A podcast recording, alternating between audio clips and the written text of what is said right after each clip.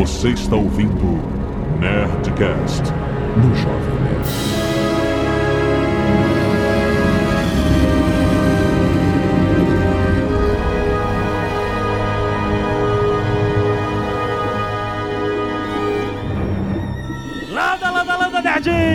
Aqui é Thomas Faraday e nada é maravilhoso demais para ser verdade se for consistente com as leis da natureza. Eita, que chato.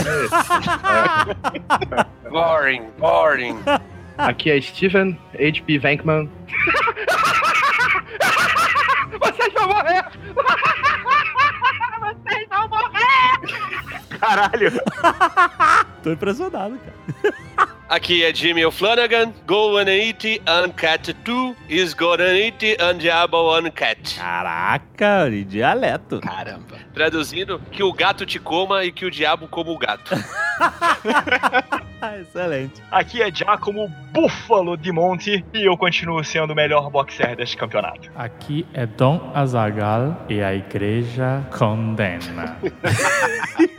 Aqui é Leonel Cautela e a essência do RPG é o mestre contra os jogadores. Ui, caraca, Fudeu. que perigo. Muito bem, nerds, vamos continuar. Este aqui é o segundo episódio da nossa saga de RPG Cthulhu. Caraca, se segura, malandro. Se preparem. Quando você falou se segura malandro, eu pensei, pra fazer a cabeça tem hora.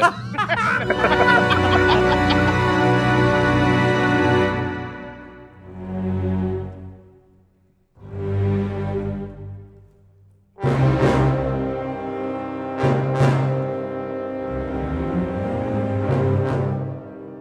1936 avança como um rolo compressor sobre o mundo. A ameaça de uma nova guerra paira sobre a Europa. Os veteranos que lutaram contra a Alemanha quase 20 anos atrás veem os sinais preocupantes de uma nova geração de conquistadores sanguinários. Em vários países, o fascismo é abraçado por uma população tomada pelo medo da pobreza. Enquanto fenômenos estranhos são relatados no mundo todo, populações se voltam contra si mesmas. Exércitos matam cidadãos de seus próprios países. Vizinhos atacam vizinhos em um clima crescente de intolerância e tensão. Em muitos lugares, o derramamento de sangue já começou. Um golpe militar na Espanha deu início a uma guerra civil sangrenta, na qual o exército usa armas letais contra seu próprio povo. Na Alemanha, as políticas de ódio do Partido Nazista aumentam gradualmente.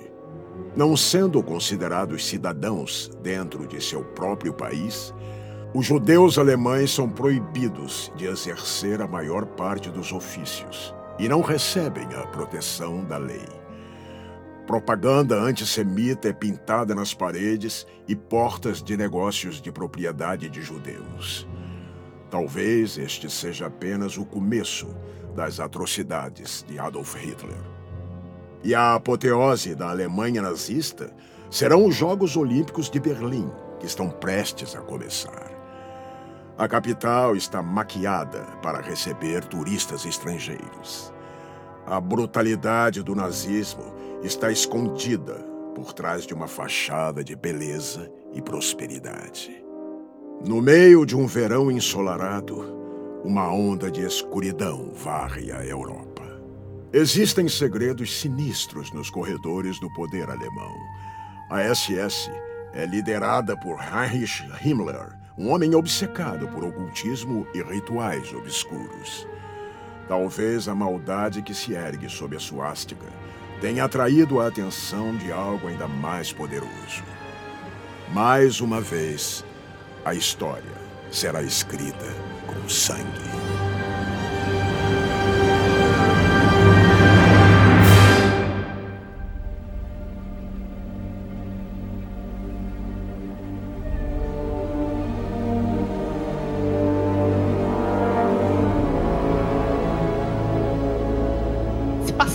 Mais ou menos cinco meses desde que vocês estiveram no manicômio de Newcastle, onde vocês viram coisas que achavam que nunca iriam ver. Mais uma vez, vocês estão todos reunidos na casa de Thomas Faraday. Ao contrário do que foi meses atrás, em que era inverno e estava chovendo, agora é verão na Europa. E tá chovendo. O ar é abafado. tá chovendo.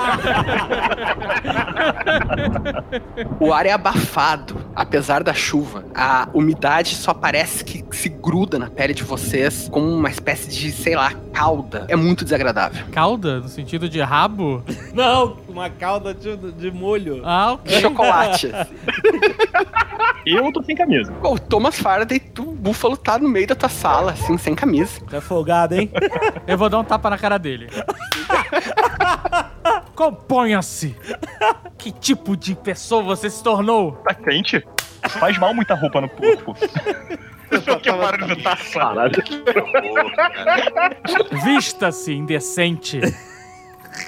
Você não sabe o que você representa? Parece que você não faz parte da ordem mais. Vista-se! Tá, eu, eu boto um roupão. Você pegou o roupão do Faraday. Caraca! Não, aquele roupão curtinho que não fecha. Aquele nó pequenininho na frente. Cara, duas empregadas do Faraday estão olhando assim, cochichando entre si, rindo, olhando pro búfalo. Afinal, ele é um... Perception. Perception.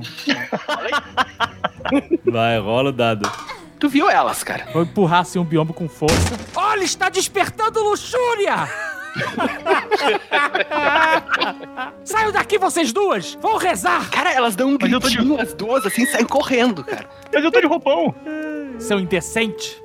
Você vai sofrer na minha mão. Eu vou botar você na linha. Eu dei uma cutucada aí no inglês e falei, isso lá na minha terra chama-se amor. O Billy, né, o Beagle do Thomas Faraday, ele tem um medo do Dom Azagal. Quando o Dom Azagal começa a vociferar, ele se esconde instintivamente atrás das pernas do Faraday, fica ganindo, assim. Calma, Billy. Calma, Billy. É só um velho ranzinza. Está tudo bem. Eu tô em pé, assim, olhando pra janela lá fora. Aquela, a chuva que cai é tipo uma chuva fraca ou é temporal? É Londres, cara. A chuva é um tempo inteiro. Como se estivesse dentro de um aquário, é isso. É uma chuva não muito forte, assim. Mas, Venkman, quando tu olha essa chuva, tu lembra de coisas que tu ficou sabendo que aconteceram nesses últimos cinco meses, que não tem nada a ver com essas notícias que chegam pelos jornais pro público normal. Tu lembra que desde que vocês viram essa entidade chamada Nyarlathotep se manifestar no manicômio de Newcastle, fenômenos sobrenaturais e acontecimentos ligados a cultistas têm se multiplicado. Nos Estados Unidos, caiu uma chuva negra, completamente negra, durante um dia e uma noite, em duas pequenas cidades. E ninguém conseguiu tá explicar lá. isso. Nossa. Vai, continua. As pessoas desistem de explicar isso depois do comentário do Rex.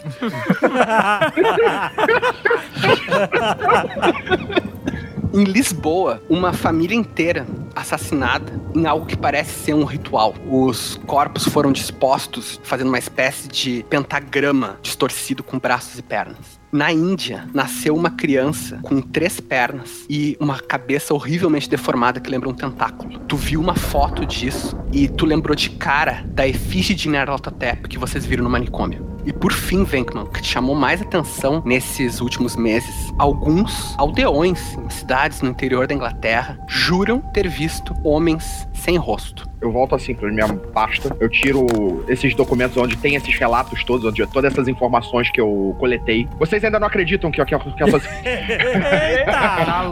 Tá falando em línguas. Vocês não podem negar fatos. Aí eu jogo os documentos assim. O mundo está entrando em caos. O mundo tá entrando em caos porque tem cultistas como você tentando apagar o poder de Deus, assim como o nosso Faraday, que também tenta provar pela ciência que Deus não existe. Eu não disse nada disso. Ou como depravados, como Jimmy O'Flanagan. Ufa, pensei que era eu. Você também, animal! Se comporta como um búfalo no pasto atrás de búfalas no cio. Eu não sou nenhum cultista, mas eu acredito que eles existem e eles estão aí fazendo coisas ruins. E estão trazendo essa destruição pro mundo. Acalmem-se, cavaleiros, acalmem-se. Tem um, um carrinho ali com um bar do, do Tem, aquele carrinho, de, aquele carrinho de bar, tem. Não, não, tem que ter um mapa mundi aqui, que é um globo. Sabe que é um globo? Você abre? Você abre o globo e um bar é dentro. É, isso aí. Muito bom, cara. Tem um Macallan lá. Cara, deve ter de tudo, né? Eu vou abrir a, né? a garrafa de Macallan, vou beber na garrafa. Caraca, mas só tem folgadas essa casa. Só assim pra aguentar esse velho chato, velho. Tu bebe, engole, o uísque desce pela tua garganta, já nem queimando tanto, porque tu tá muito acostumado. E tu te lembra que, embora esse pessoal seja muito chato e principalmente essa casa seja pra ti algo até repulsivo, porque representa todo o poder britânico, tu tá envolvido nisso até o pescoço. Quando vocês estiveram no manicômio, o parente do Thomas Faraday, né, o William Faraday, disse pra eles que eles deveriam procurar três coisas: um livro, um diário e um homem chamado Patrick McNamara. Patrick McNamara é um nome tipicamente irlandês. Talvez isso não quisesse dizer nada. Só que, por uma coincidência estranha, tu recebeu informações sobre esse homem, Patrick McNamara. Vários anos atrás, ele era também um radical irlandês. Ele foi ligado com o Sinn Féin, mas ele traiu o movimento. Tu ficou sabendo que esse cara foi designado durante a Grande Guerra para ser uma espécie de servo de um oficial cavalheiro inglês. Isso era uma coisa que acontecia na Grande Guerra. Soldados de classe social mais baixa eram convocados e eles, além de terem deveres de combate, eles eram designados para servir oficiais de classe mais alta como seus empregados. Então eles cuidavam do equipamento, eles cozinhavam, faziam chá, esse tipo de coisa. Para um radical irlandês, ser designado como servo de um gentleman inglês seria uma humilhação enorme. Mas, pelo que tu ficou sabendo dos teus amigos do Sinn Féin, esse homem, Patrick McNamara, acabou ficando um grande amigo do gentleman a quem ele estava servindo. E esse gentleman é ninguém menos que William Faraday. Tu sabe que Patrick McNamara continuou sendo um empregado de William Faraday depois da guerra. A amizade dos dois se manteve nos anos depois. Tu não sabe, não tem certeza sobre nada que aconteceu nesse ínterim, mas tu teve uma informação. Esse homem, Patrick McNamara, deixou a luta na Irlanda por alguma razão. Ele tá na Alemanha, não mais pela liberdade da Irlanda, mas lutando na resistência contra o chanceler do Partido Nacional Socialista, o grande governante da Alemanha hoje em dia, Adolf Hitler. Meus amigos, a vida nos uniu em diversas ocasiões terríveis. Mas eu acredito que a experiência que tivemos juntos. Eu, na verdade, só tive com vocês uma vez. Mas, Padre Azagal, veja. Dom! É, Dom Azagal, perdão. Eu acredito que a experiência que tivemos há cinco meses fará parte da nossa vida para todo sempre, assim como as anteriores para outros membros. Eu não sei os outros bocós que estão aqui nessa casa reunidos nessa reunião, mas eu lido com demônios o tempo inteiro. Aquilo não foi nada diferente do que eu já não tenha visto, excomungando pobres almas há décadas. Vi como o demônio te rejeitou. O demônio correu do poder de Deus que veio através de mim, seu maluco. Eu só vi ele correndo atrás de nós. Dom Azagal, com todo respeito, o senhor está aqui justamente pela sua experiência. Thomas, tu também não ficou parado durante esse tempo. Em vista dos últimos acontecimentos e cada um levou essa experiência de uma forma para casa, eu não quis incomodá-los por meses. E como é um assunto da minha família, eu mesmo tomei as rédeas dessa situação até encontrar nos documentos da minha família uma propriedade de William Faraday. E comecei a perseguir este mistério de William Faraday para tentar achar um fim, uma resposta ou então algo que conciliasse as nossas crenças. E eu olho pro Jimmy O'Flanagan ou o nosso ceticismo. Afinal, todos temos uma história para contar depois daquela fatídica noite. Menos o Edmund, ele não fala muito. O que você está fazendo com este retardado durante cinco meses? Ô, ô, pega leve. Eu já tenho meu retardado. Ficou com inveja? Está querendo um pra você, um brutamonte retardado, é isso? Eu não sei. Tadinho, ele é atrasadinho, mas ele é forte. Ele pode servir pra muita coisa ainda. É o que falo de você. Mas vejam, puxo um livro grande da minha bolsa e jogo, atiro assim a pequena distância em cima da mesa. Foi isso que eu encontrei na propriedade de William Faraday. Seu diário. Eu ando até a mesa, pego o diário. As últimas palavras de meu parente William Faraday não foram em vão. Aqui está o resultado daquela noite. E é por isso mesmo que chamei-os todos aqui. Vejam, William Faraday, depois da guerra, ele decidiu explorar o mundo. Cada um trouxe da Grande Guerra uma experiência diferente e a dele foi inquietude. Inquietude pelos mistérios do mundo e assim ele o fez com o dinheiro que nossa família tinha. E uma dessas viagens o levou ao Egito, ao Cairo. Resumidamente, o diário descreve que nas ruas do Cairo ele encontrou um vendedor ambulante que o vendeu um livro de couro imponente, antigo, com o título Necronômico. Isso estava em posse do seu primo? Exatamente. Tá vendo? Coisa boa ninguém dá, né? Deus dá. ah, boa! É, eu lembro das pragas que ele trouxe. Foram ótimas. Ah, mas quando você é um pecador, você não pode esperar nada de bom, né? Qual é o conhecimento que eu tinha das pesquisas sobre o Necronomicon? Esse é um bom momento pra falar que todos vocês adquiriram conhecimento novo naquela noite. Isso significa que vocês adquiriram uma nova perícia que só tá disponível pra quem teve contato com alguma criatura sobrenatural dos mitos de Cthulhu. Eu quero que todos vocês rolem um D6 e esse vai ser o rank que vocês têm na perícia Cthulhu Mitos. Tirei um. Quatro. Quem foi que tirou quatro? Eu, Rex. Seis. Caraca, Zagal! Cinco. Tá fazendo sentido com os personagens. Um. Os céticos tiraram um. É. Caraca, cara, é muito bom. Puta merda. Venkman, tu rola um D20 e soma com a tua perícia Cthulhu Mitos seca. 14. Mais 5, 19. tu começou a ter contato, Venkman, com esse mundo sobrenatural extremamente específico que tu nunca tinha ouvido falar antes, desde os acontecimentos em Newcastle. E sim, tu já ouviu falar do Necronômico. O livro dos mortos foi escrito por um homem chamado Abdul al-Hazred, o árabe louco. Mais de mil anos atrás, ele compilou rituais, magias, um tomo de poder inimaginável, mas que tu até agora achava que era fictício. Tu te deparou com esse conhecimento em alguma pesquisa que tu tenha feito, em, em algum boato que tu tenha ouvido, mas tu não achou que o livro realmente pudesse existir. Se o William Faraday teve contato com esse livro, então ele teve de posse de algo muito poderoso. Faraday, você sabe onde está esse livro? A resposta está aqui. Aí eu abro o diário. Começo a folhear. William Faraday ficou obcecado por esse livro enquanto esteve no Egito. E ele o lia sem parar. E aparentemente isso desenvolveu o início de sua doença mental. Ele diz que tinha pesadelos com uma entidade egípcia e acordava com moscas em sua boca. Acredite ou não.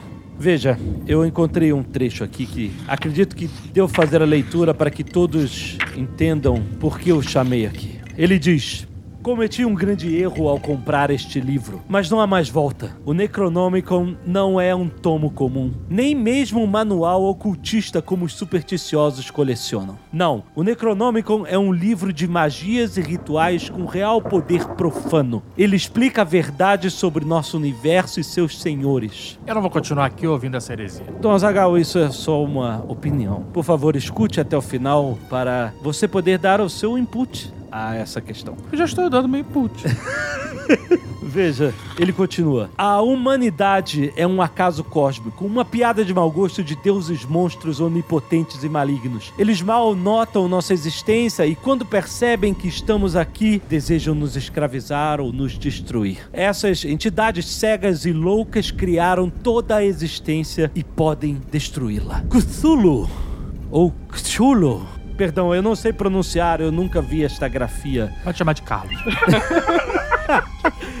O sumo sacerdote dos grandes antigos é ele mesmo um deus adormecido nas profundezas do oceano. Agora atentem-se a esse nome. Nyarlathotep, o mensageiro, é o mais ativo desses deuses. É o elo entre seus reinos inimagináveis e a Terra. Eu sei que deveria parar de ler, mas não consigo. Preciso saber mais sobre Nyarlathotep, o mensageiro, a alma de todos os deuses, o deus de 999 nomes e 999 rostos. Sinto seu poder entrando em mim através do Necronômico, mas não consigo parar. Eu olho para todos, folheio mais até o final e esta, a mais importante, a última entrada do diário de William Faraday. Sei que minha vida acabou. Acredito que sua doença mental já deveria estar em um nível avançado. No momento em que decidi ler o Necronomicon, ele continua: Meu destino estava selado. O poder de Nyarlathotep está dentro de mim e sinto-o me consumindo por dentro. Pelo menos Nyarlathotep está contido em meu corpo. Olho para todos, lembrando do que vimos. Enquanto ele não for libertado para o mundo, teremos alguma esperança. Eu sei que nas páginas do Necronomicon está o ritual que poderá trazer Nyarlathotep à Terra em sua forma física. Então ele não precisará mais de cultistas humanos e abrirá a passagem para todos os deuses. Será o fim do mundo. Não posso mais ser responsável por meus atos. Não posso mais ter acesso ao livro. O poder de Nyarlathotep está em mim. Se ninguém me detiver, eu farei o último ritual. Decidi me internar no manicômio de Newcastle, onde não poderei fazer mal a ninguém. De todas as instituições que pesquisei, Newcastle me atraiu por alguma razão. Meu fiel amigo Patrick ficará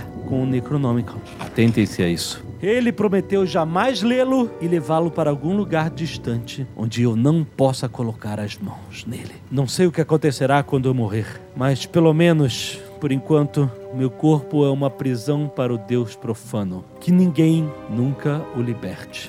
E este é o fim dos relatos. E após revirar o resto dos documentos da casa, eu encontrei isto, confirmando a informação de Flanagan: um recibo da compra de uma passagem de Zeppelin para Berlim. Então você tá me dizendo que libertamos o demônio que estava preso dentro do seu parente e o livro se encontra num lugar onde existia um grande ditador. Bem, é por isso mesmo que chamei todos aqui. Eu tenho a intenção de ir até o fim deste mistério. A sua expedição em busca do livro do demônio é pra destruí-lo ou é pra adorá-lo? É isso que eu quero saber. Esse livro tem que ser destruído. Pela primeira vez eu concordo com o louco.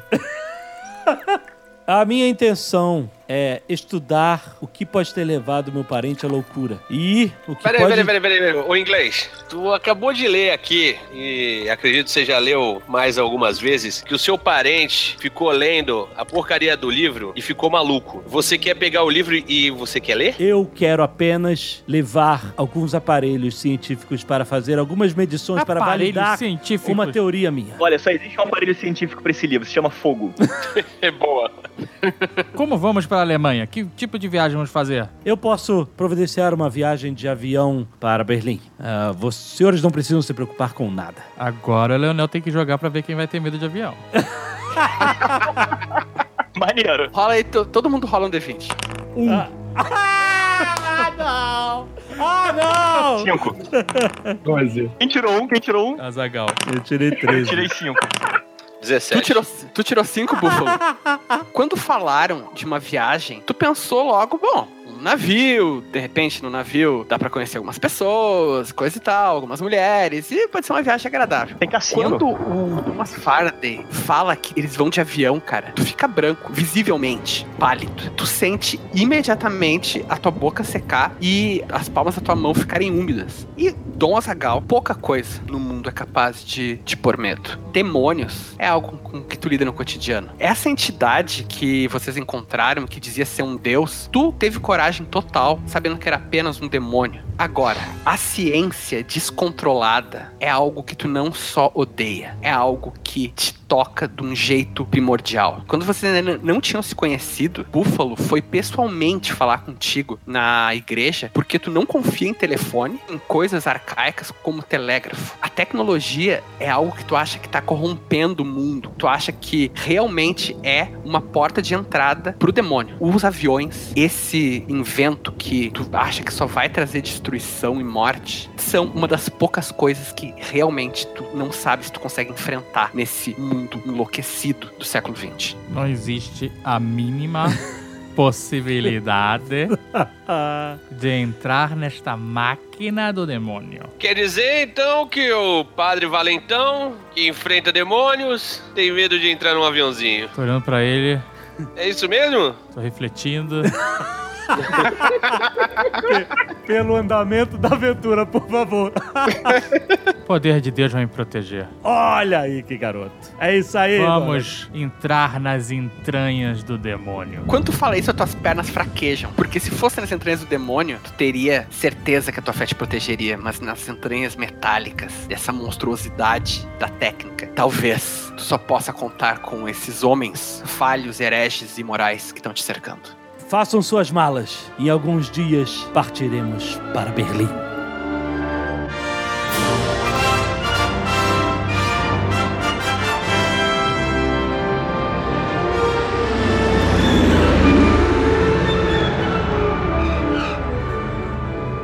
Chega o dia da viagem. Vocês se reúnem no aeroporto de Croydon, em Londres. Um lugar cheio de pessoas muito bem vestidas. Todos os homens com ternos e chapéus, as mulheres com alguns dos seus melhores vestidos. Quando passa um piloto, ele é quase como uma celebridade. Provavelmente os pilotos que passam aqui, todos foram veteranos da Grande Guerra. A maior parte dos aviadores ingleses são veteranos. É um ambiente de grande refinamento. Muita gente tomando um whisky um brandy, muitos fumando charutos, poucas famílias com suas crianças bem cuidadas e rosadinhas, assim, com calças curtas. E vocês, um grupo um pouco estranho, entram juntos. Como é que vocês estão? Eu tô com a minha roupa de padre, que é a única que eu tenho.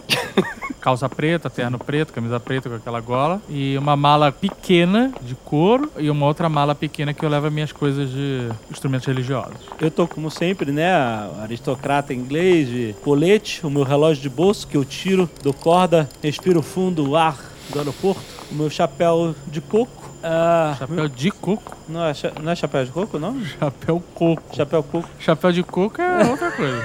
Aí eu tô maluco mesmo, né? Billy na coleira e alguns serventes meus. Você vai trazer o animal? Billy me acompanha em qualquer lugar que eu vou. Animais podem entrar no avião sem contar com búfalo? Sim, é, neste caso em especial, este avião foi fretado por mim e ele será um voo particular para apenas nós. Atrás de mim vem alguns serventes, não Serventes só indianos? É isso? nessa época provavelmente sim. E ele vem trazendo não só minhas malas, mas como algumas malas de equipamentos científicos que eu tô levando na viagem. E uma mala para o Billy. Eu tô com uma camisa social, aberta, sem gravata, com sobretudo. Casual vem. Total. Casualmente, mano. Carrego uma. Tipo, uma pasta presa na, no ombro, né? Usando o peito, com documentos e uma mala de mão. No sobretudo, sempre ali uma pistola. É o Indiana Jones. Bolsa tiracolo, só faltou o chapeuzinho Ai, ai. e o chicote. É, eu também tava levando a minha 1911, né? Eu tô de paletó. Paletó sem gravata também. Tô de boas. Só essa roupa, já tá curtida no álcool. E um cantilzinho aqui no, no bolso. É, eu tô levando umas duas ou três malas, mais ou menos. Alguns halteres. Caralho, o cara tá levando a Altec. Puta que pariu. Tô levando uma mala com comida. Não tem whey nessa época. cara. O cara tá levando litros de, de clara de ovo. litros e litros de clara de ovo. Chique elegante. Já que eu vou morrer de avião, pelo menos eu vou morrer elegante.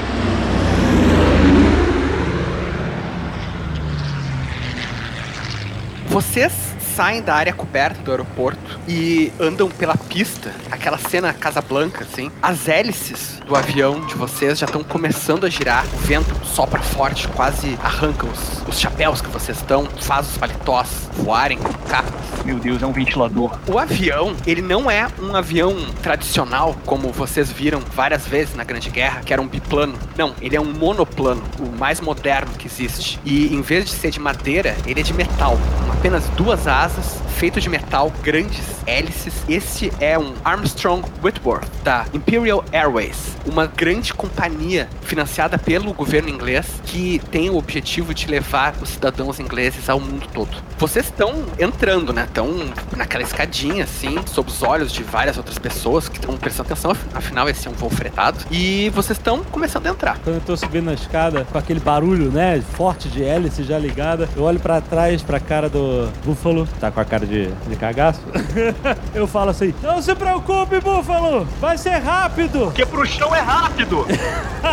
Calme, meu amigo. Eu tenho certeza que algum dia eles vão construir algum trem através do Canal da Mancha. Eu vou falar pro Dom Azagal. Eu tô com uma má impressão. Acho que vai cair. Se cair, eu subo e você desce. Caraca! Caraca, que excelente sem combinar! Puta que pariu! Caraca, essa foi a maior lacração dos anos 30.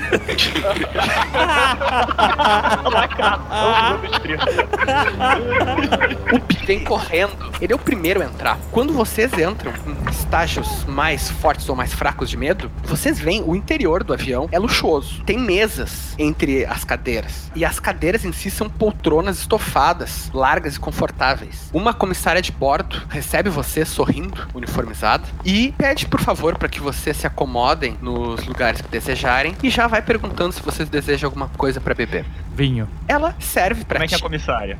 Não começou. Você tá com o, o pau dentro do saco de medo. Fica quieto. Sossega. Só tô perguntando como é que ela é. Cara, cabelo castanho, preso num coque, olhos verdes. So- ela sorri assim, dente meio torto, né, de inglesa, mas é bonita. Vou me sentar logo na frente. Eu vou sentar atrás do Azagal. Não, não, não. Você vai sentar do meu lado. Ui? Eu já vi seu olhar lascivo. Não, eu quero deitar no banco só. Eu, É, Não, você vai ficar sentado na minha frente e vai ficar rezando o voo inteiro. Eu tô com uma câmera fotográfica, tá? Ok. Tem o primeiro selfie da história. Que pariu. Ah, meu Deus. Deu uma selfie com a máquina fotográfica com flash de pólvora. Vai ser ótimo. Vai ser uma graça. Vai tirar foto de asa de avião, assim, né, pra É, colocar. meu, primeira asa de avião. Eu vou bater Dom Azagal, vira, olha pra mim, Dom Azagal. Ai, ai. Você tirou um selfie de você e o Dona Gal, é isso? Tirei, tirei. Os dois com medo, morrendo de medo, o Dom Azagal furioso, porque tu deveria estar rezando, e aquela explosão de pólvora, assim. Ah, já não existia câmerazinha melhor naquela época, não? Ah, cara, sei Peguei- lá. abri minha maleta, peguei água benta, me benzi, benzi o búfalo, peguei meu terço, comecei a rezar. Dei um terço na mão do búfalo. O avião começa a taxiar na pista. Os dois que estão com medo sentem o estômago cair, parece que vai cair em direção ao chão. E ele roda por algum tempo, então fica mais e mais acelerado, até que vocês sentem a força empurrar vocês. Ele levanta voo. Só que Jesus tem poder. Então tem aquele momento Indiana Jones, né? O, o mapa no fundo e a listra vermelha passando assim. Totalmente, né? Como eu falei, o interior do avião é muito luxuoso e simplesmente o fato dele ser todo feito de metal faz vocês se sentirem como se estivessem no futuro. Mas a turbulência é violentíssima nessa época. Ah, Jesus amado.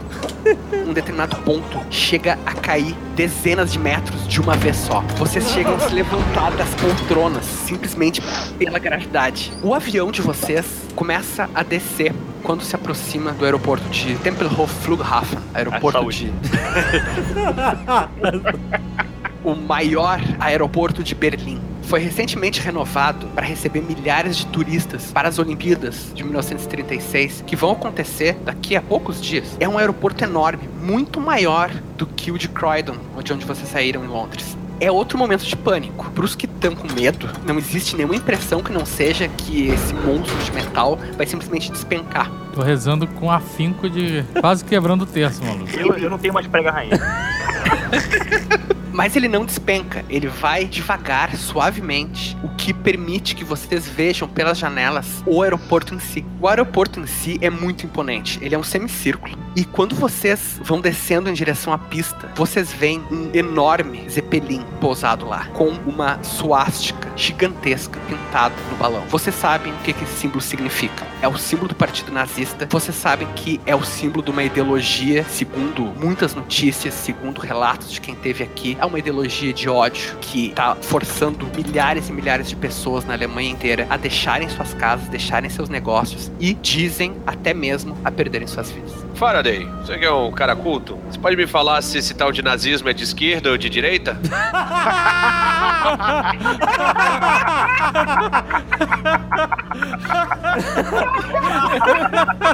Meu, caro Flanagan, eu não ouso entrar nesta discussão.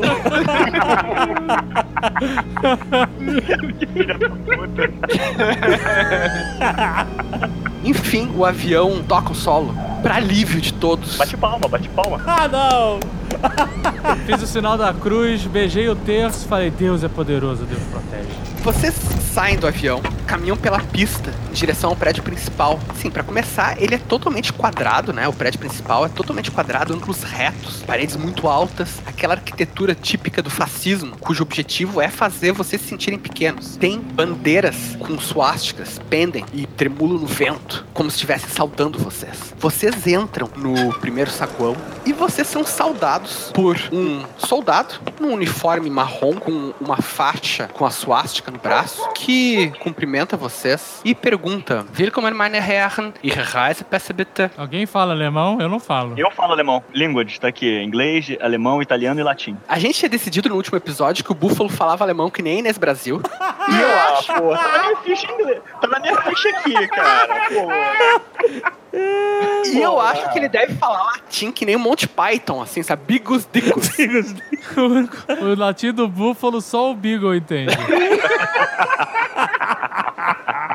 Gente, os documentos. Todos temos que apresentar nossos documentos. Eu mostro os meus e falo, Bitterschön. Ele pega o, o passaporte, carimba. O senhor está com um animal? Sim, meu senhor. Eu tenho uma permissão especial do primeiro-ministro da Inglaterra, provando que este é um animal de trabalho, não só um animal doméstico apenas. Ele exerce uma função que me auxilia e faz parte da minha família, portanto, Você tá eu falando mostro a alemão ou inglês? Em alemão, né? Então, alemão, por favor. Não, pô. Essa cachorra Esta cachorra.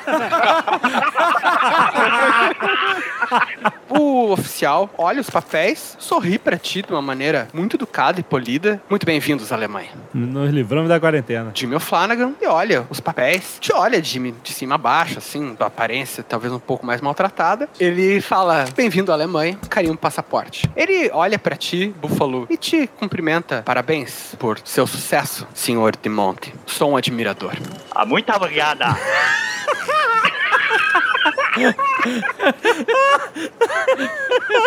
Ele carimba o passaporte, carimba o passaporte do, do Dom Azagal, faz um cumprimento pra ele reverente, assim, como é devido a um homem de idade e da fé. E por fim, ele pega o passaporte do Venkman, olha de novo pro Venkman, olha pro passaporte, olha pro Venkman, É fala alguma Kusanagi. coisa pra trás. De uma salinha, pouco atrás, saem dois homens. Um deles, claramente um soldado, também com um uniforme marrom e a faixa da suástica no braço. O outro, um homem vestido num uniforme cinza, muito Tomou elegante. no cu, tomou no cu, lá vem Gestapo. Cara alto. E tu vê que na lapela dele tem uma- um símbolo que parece quase uma runa. Parece um relâmpago. Mas não é. São duas letras. SS. Nossa, eu viro pro O'Flanagan e falo: Acho que temos um problema. Venkman é judeu. Senhor Venkman? Isso é um nome de qual origem? Bom, veio acho que da minha família por parte de mãe da Holanda. O oficial abre uma pequena portinhola e diz: Por favor, me acompanhe. Eu ando a passos rápidos de volta, é, chego perto e falo: Gibt es ein Problem, Offizier? Pergunta se tem algum problema. Bitte, Herr Faraday, Sie müssen sich keine Sorgen machen. Ele fala: "Você- O senhor não precisa se preocupar com isso, Sr. Faraday. Entenda, este senhor, ele faz parte da minha companhia. Estamos todos viajando juntos em um voo fretado particular da Inglaterra. Eu não gostaria que houvesse nenhum tipo de problema causado a isso. Como sabe, eu sou um senhor de muitas terras e investimentos na Inglaterra. Estamos aqui todos a negócios e também para aproveitar ah, os Jogos Olímpicos, que prometem ser os mais belos de toda a Caralho, história. eu imagino que o alemão tá olhando pra esse grupo, imaginando que negócios, que negócios que a gente vai fazer na Alemanha. Um bêbado, um lutador de boxe, um padre, um engomadinho, claramente homossexual com um bigo. É, eu não ter falado E um louco vestido de Indiana Jones. O cara tá olhando e caralho, o que, que esses caras tiveram? Vila de People de 30. Ai, ai. Como pode ver, todos temos passaportes e documentos válidos e, é, segundo a, a lei de imigração, estamos dentro Por de favor, todos os me acompanhe, Sr. Venkman. O cara me ignorou? Ele te interrompe, fala isso, e o outro vira pra ti e diz: Senhor Faraday, o senhor diria que é um amigo íntimo de Venkman? Vai negar Jesus três vezes agora.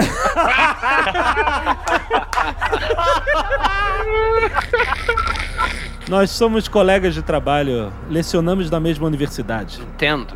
O professor Venkman, inclusive, tem um tenure da Universidade de Oxford. Entendo. Aqui os judeus foram proibidos de lecionar. Chegamos à conclusão de que era prejudicial às mentes de nossos jovens. O nego só tá piorando. só tá piorando. Não, vambora, cara. Não vai dar pra fazer nada. A gente pega ele no, no resgate do soldado Ryan. Eu acabei. A gente pega ele em 45. Eu falo, mas real, mas real, eu acabei de mostrar ao seu oficial uma carta do primeiro-ministro. Eu tenho conexões com autoridades. Vocês ouvem passos atrás de vocês, vocês veem que Eita, que o caldo engrossou. tem três soldados atrás também de vocês. Eu vou comer um chucrute, sério.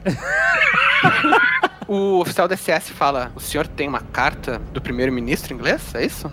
Por favor, posso ver esse documento? Tá, eu mostro. O que, que diz essa carta? A carta é- fala do meu cachorro. Eu tenho autorização de levar o cachorro. qualquer- Caralho, cara, que ofensa, mano. Mas que ofensa. Mas ela. Peraí, peraí, peraí, peraí. Mas ela é uma carta que me menciona por nome, me menciona por nome, me credencia como um professor universitário e tal. e tem a assinatura do primeiro-ministro. Faz um teste de diplomacia que vai representar o teu, assim, os teus bons contatos nos altos escalões da Inglaterra. Diplomacy mais 10. Vamos lá, D20. Um! Mentira.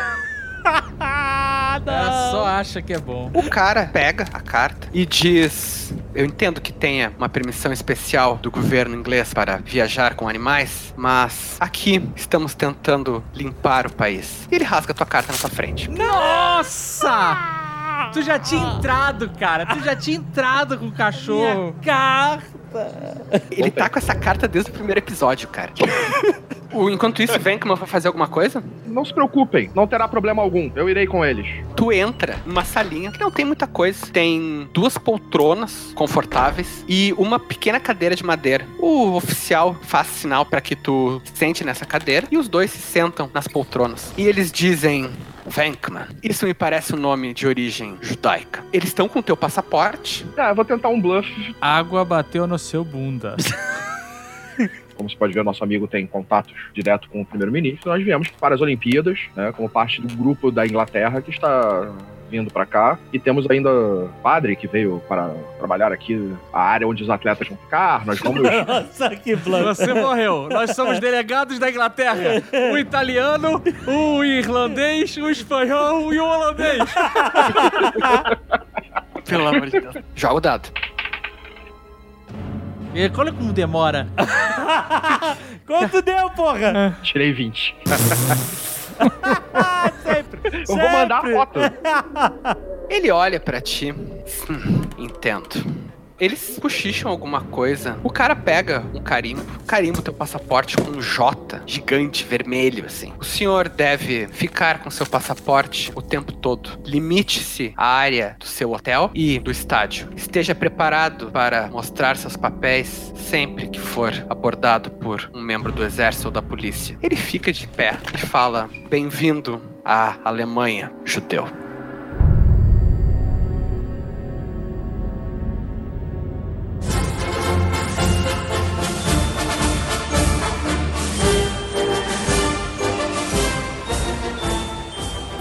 Conseguem, enfim, sair do aeroporto. Vocês são recebidos por uma Berlim ensolarada, aberta e vibrante. A cidade está cheia. Pessoas de várias partes do mundo estão visitando a cidade pela Olimpíada. Várias línguas são ouvidas na rua. Vocês pegam dois táxis, passam pelas ruas floridas, muito bem cuidadas.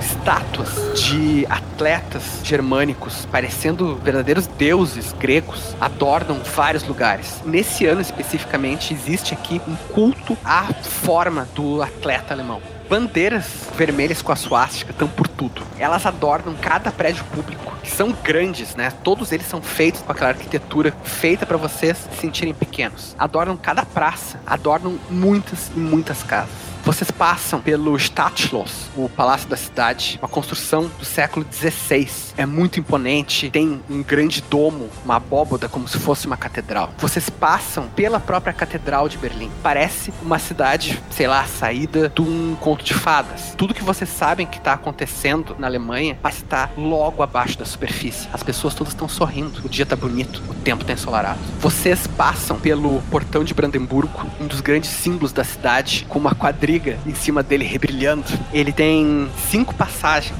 Em três dessas passagens estão penduradas bandeiras nazistas. Nas outras duas estão penduradas bandeiras olímpicas. Vale dizer que tem perto dali um Madame Tussauds também.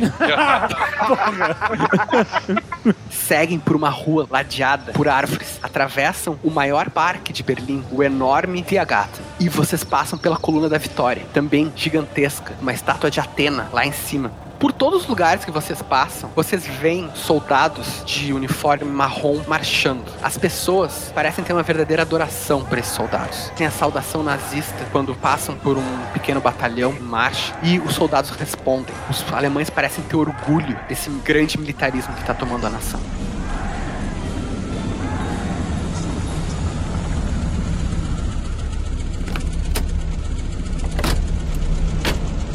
Vocês ficam num hotel, um hotel bom, pago pela fortuna do Thomas Faraday. Mas vocês sabem que, na verdade, não podem perder tempo. O tempo que foi gasto durante esses cinco meses em investigações, pesquisas, pode ter sido o tempo que esse livro, o Necronomicon, tenha caído em mãos erradas ou, enfim, seja represente algum risco. O que você sabe é que o tal Patrick, que deve estar com o livro, estaria numa Brauerei, né, numa cervejaria, em algum lugar de Berlim. Isso é a mesma coisa que nada, porque existem tantas cervejarias aqui que é como procurar uma agulha no palheiro. Eu vou procurar um. Deixa eu dar uma olhada na ficha aqui. Tem algum bar irlandês? Não. Hum, boa, Rola boa. um, da, rola um D20. 13. Tu acha, cara? Berlim, mesmo nessa época, é uma cidade que tem população de outros países. Então tu encontra um bar irlandês não muito longe, a mais ou menos uma quadra de distância, numa área bem central, bar irlandês com um nome extremamente criativo, chama Shamrock. Gente, vamos deixar as malas no hotel pelo menos, dar uma descansadinha, né? Ó, velho. Vocês deixaram malas, vocês, tipo, tomaram um banho, o Dom Azagal se chicoteou, essas coisas cotidianas. assim. Antes de sair, eu vou pegar meu osciloscópio. Basicamente, ele fica numa mala, né? Ele é uma mala. E vou levar comigo. Se a gente for em algum lugar estranho, eu quero fazer medições.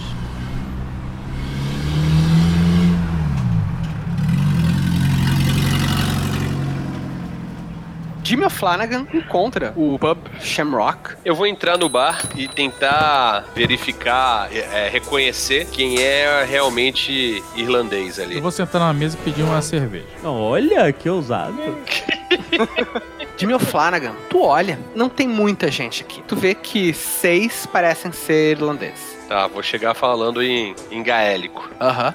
Alguma saudação que eles me reconheçam. Uma garçonete, cabelos ruivos, cacheados, te serve. Jameson, bota um pouquinho mais assim do que seria o normal, porque te ou- ouviu a tua saudação também. E Dom Azagal coloca um pint na tua frente. Né? É, você teria alguma coisa menos apimentada, azeite, algumas coisas que ela possa servir? Azeite. O cara quer comer e pede azeite. Que maluco, cara.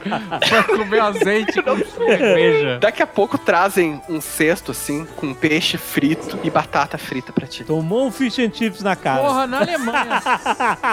Por essa eu não esperava. Traz uma, uma salsicha, cara. Ah, mas é o bar irlandês. Ah, o bar irlandês, tá bom. Tá certo, verdade.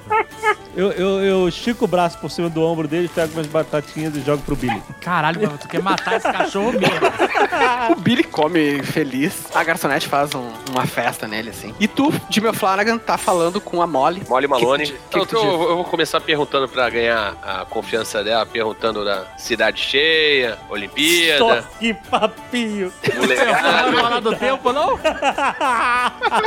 o legado, o legado. E depois vou perguntar do Patrick McNamara. Seguinte, eu vou rolar um dado. Cara, tu fala Patrick McNamara, ela olha pra um lado, olha pro outro. Vê se é um nome comum, de onde esse seu Patrick McNamara vem. Deu corda no meu relógio. que que é isso? Eu me engasguei com a espinha do peixe. Eu lutei ao lado dele na Grande Guerra. Depois da guerra, eu perdi o, o contato dele. Em Londres, me falaram que ele tinha vindo para esses lados. E eu tenho um recado da família dele. Preciso encontrá-lo. Pode fazer um bluff, pode fazer um diploma, o que tu preferir. 20. Ah, garoto! Ela olha assim por cima do ombro, chega mais perto, fala em voz baixa. Eu entendi porque você está falando em meias palavras. Se você está procurando esse Patrick McNamara pelas razões que eu acho que está, eu estou aqui para ajudá-lo. Eles estão numa cervejaria nos arredores de Berlim. O nome é Froschhof. Saúde. Quando chegar lá, não deixe que eles o enrolem. Ele está escondido. Tá ok, querida. Muito obrigado, hein? Aí paguei a- o uísque e deixei uma gorjeta. Vamos pegar um táxi.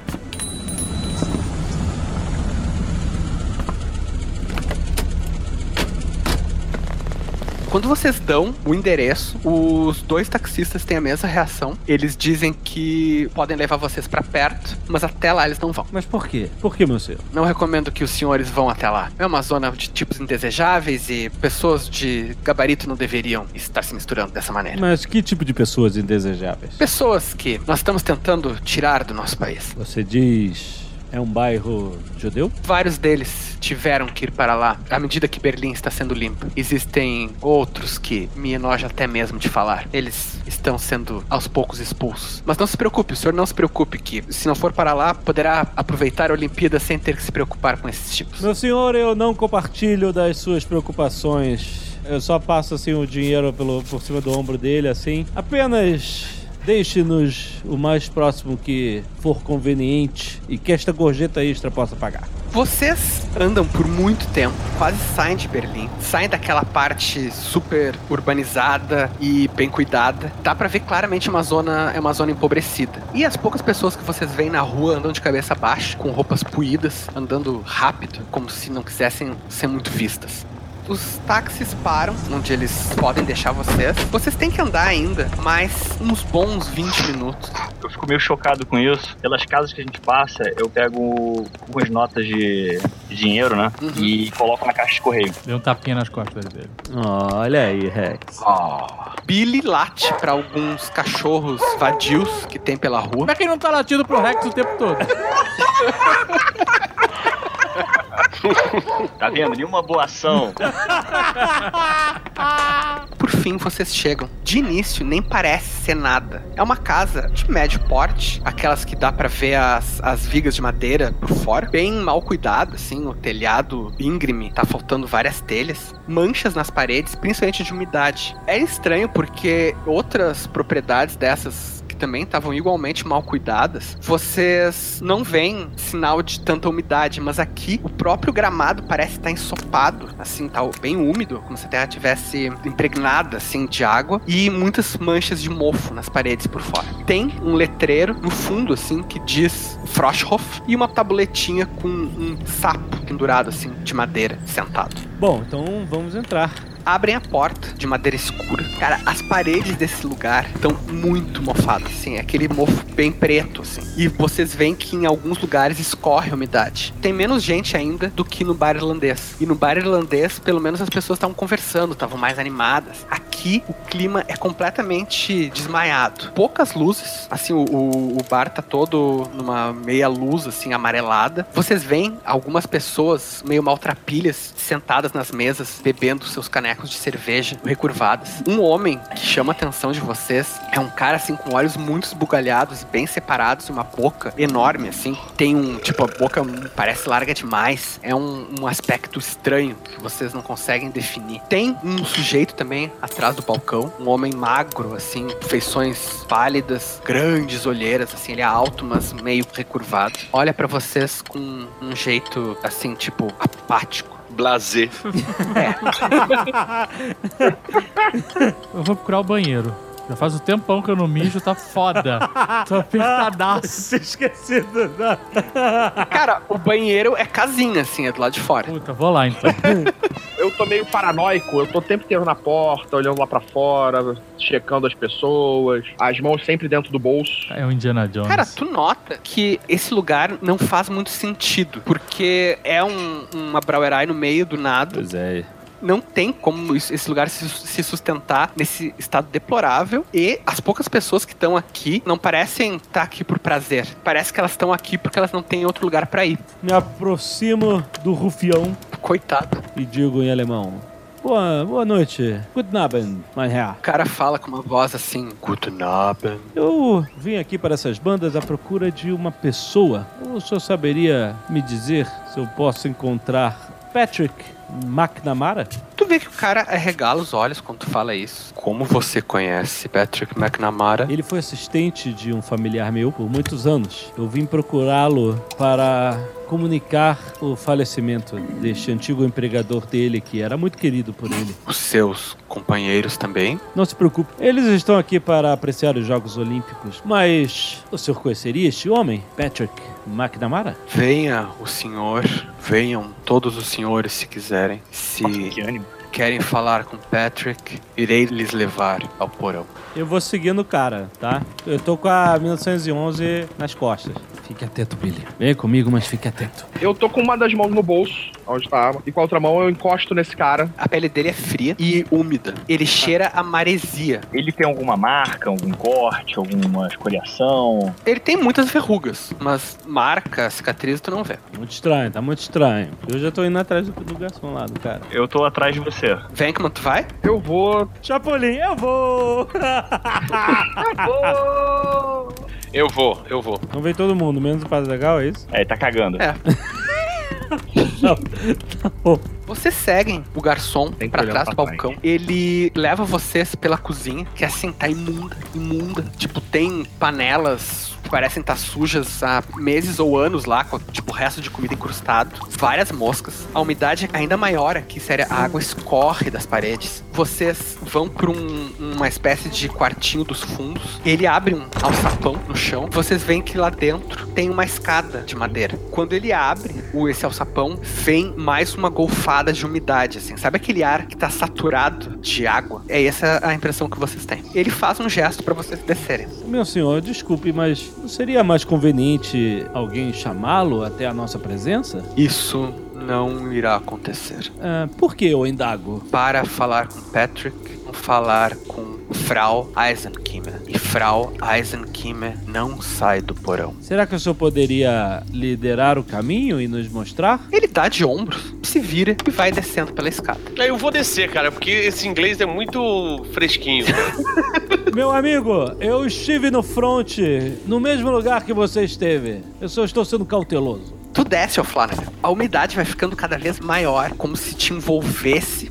Cheiro é muito de podridão, mas também de maresia. O que, de novo, não faz sentido porque vocês estão perto de um rio, não de um mar. Eu desço também, pego meu lenço e fico com ele no, no rosto, assim, tapando, né, desse cheiro, dessa maresia, tudo. Mas tem luz lá embaixo? Tem luz, e inclusive é luz elétrica, mas é uma instalação completamente precária. É com fios aparentes, assim, as lâmpadas simplesmente penduradas. Tem só duas lâmpadas, porque parece ser um porão relativamente grande. Parte desse lugar fica na escuridão. Vocês pisam no chão e ele é de terra, e a terra tá bem molhada. No que vocês dão mais alguns passos seguindo o garçom, que essa terra vai aos poucos virando lama, até que vocês estão com os pés chapinhando em alguns centímetros meu de água. Meu sapato novo. Eita, caralho.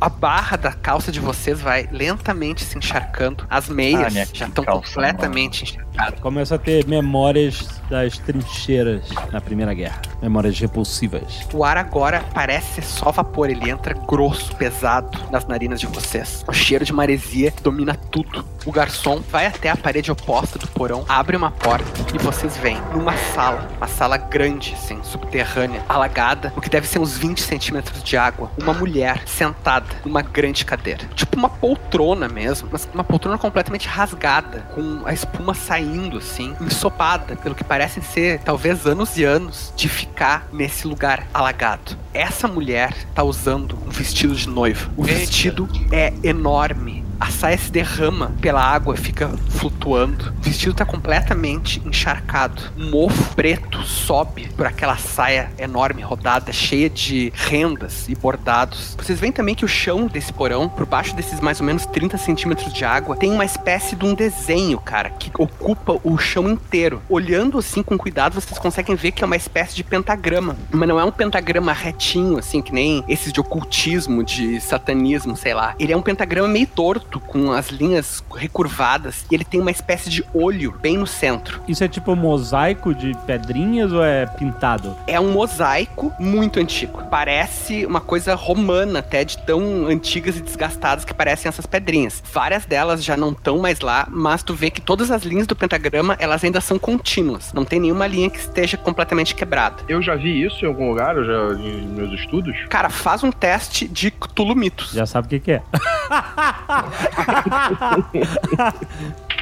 14. Na verdade, é uma coisa bem comum, é uma das primeiras coisas que uma pessoa aprende sobre os mitos de Cthulhu. Isso se chama um símbolo ancestral. Por mais que ele pareça algo maligno e seja muito ligado aos mitos, aos deuses antigos, na verdade, esse é um símbolo que prende o poder deles. É um símbolo usado contra os deuses antigos. Então, tu acha, Venkman, com os teus conhecimentos de ocultismo e esses novos conhecimentos de Cthulhu mitos que tu adquiriu agora, tu acha que esse símbolo deve estar servindo para conter o poder de alguma coisa. Talvez Eita. até mesmo do Necronômicon que vocês vieram pegar. Eita! Eu não acredito em nada disso.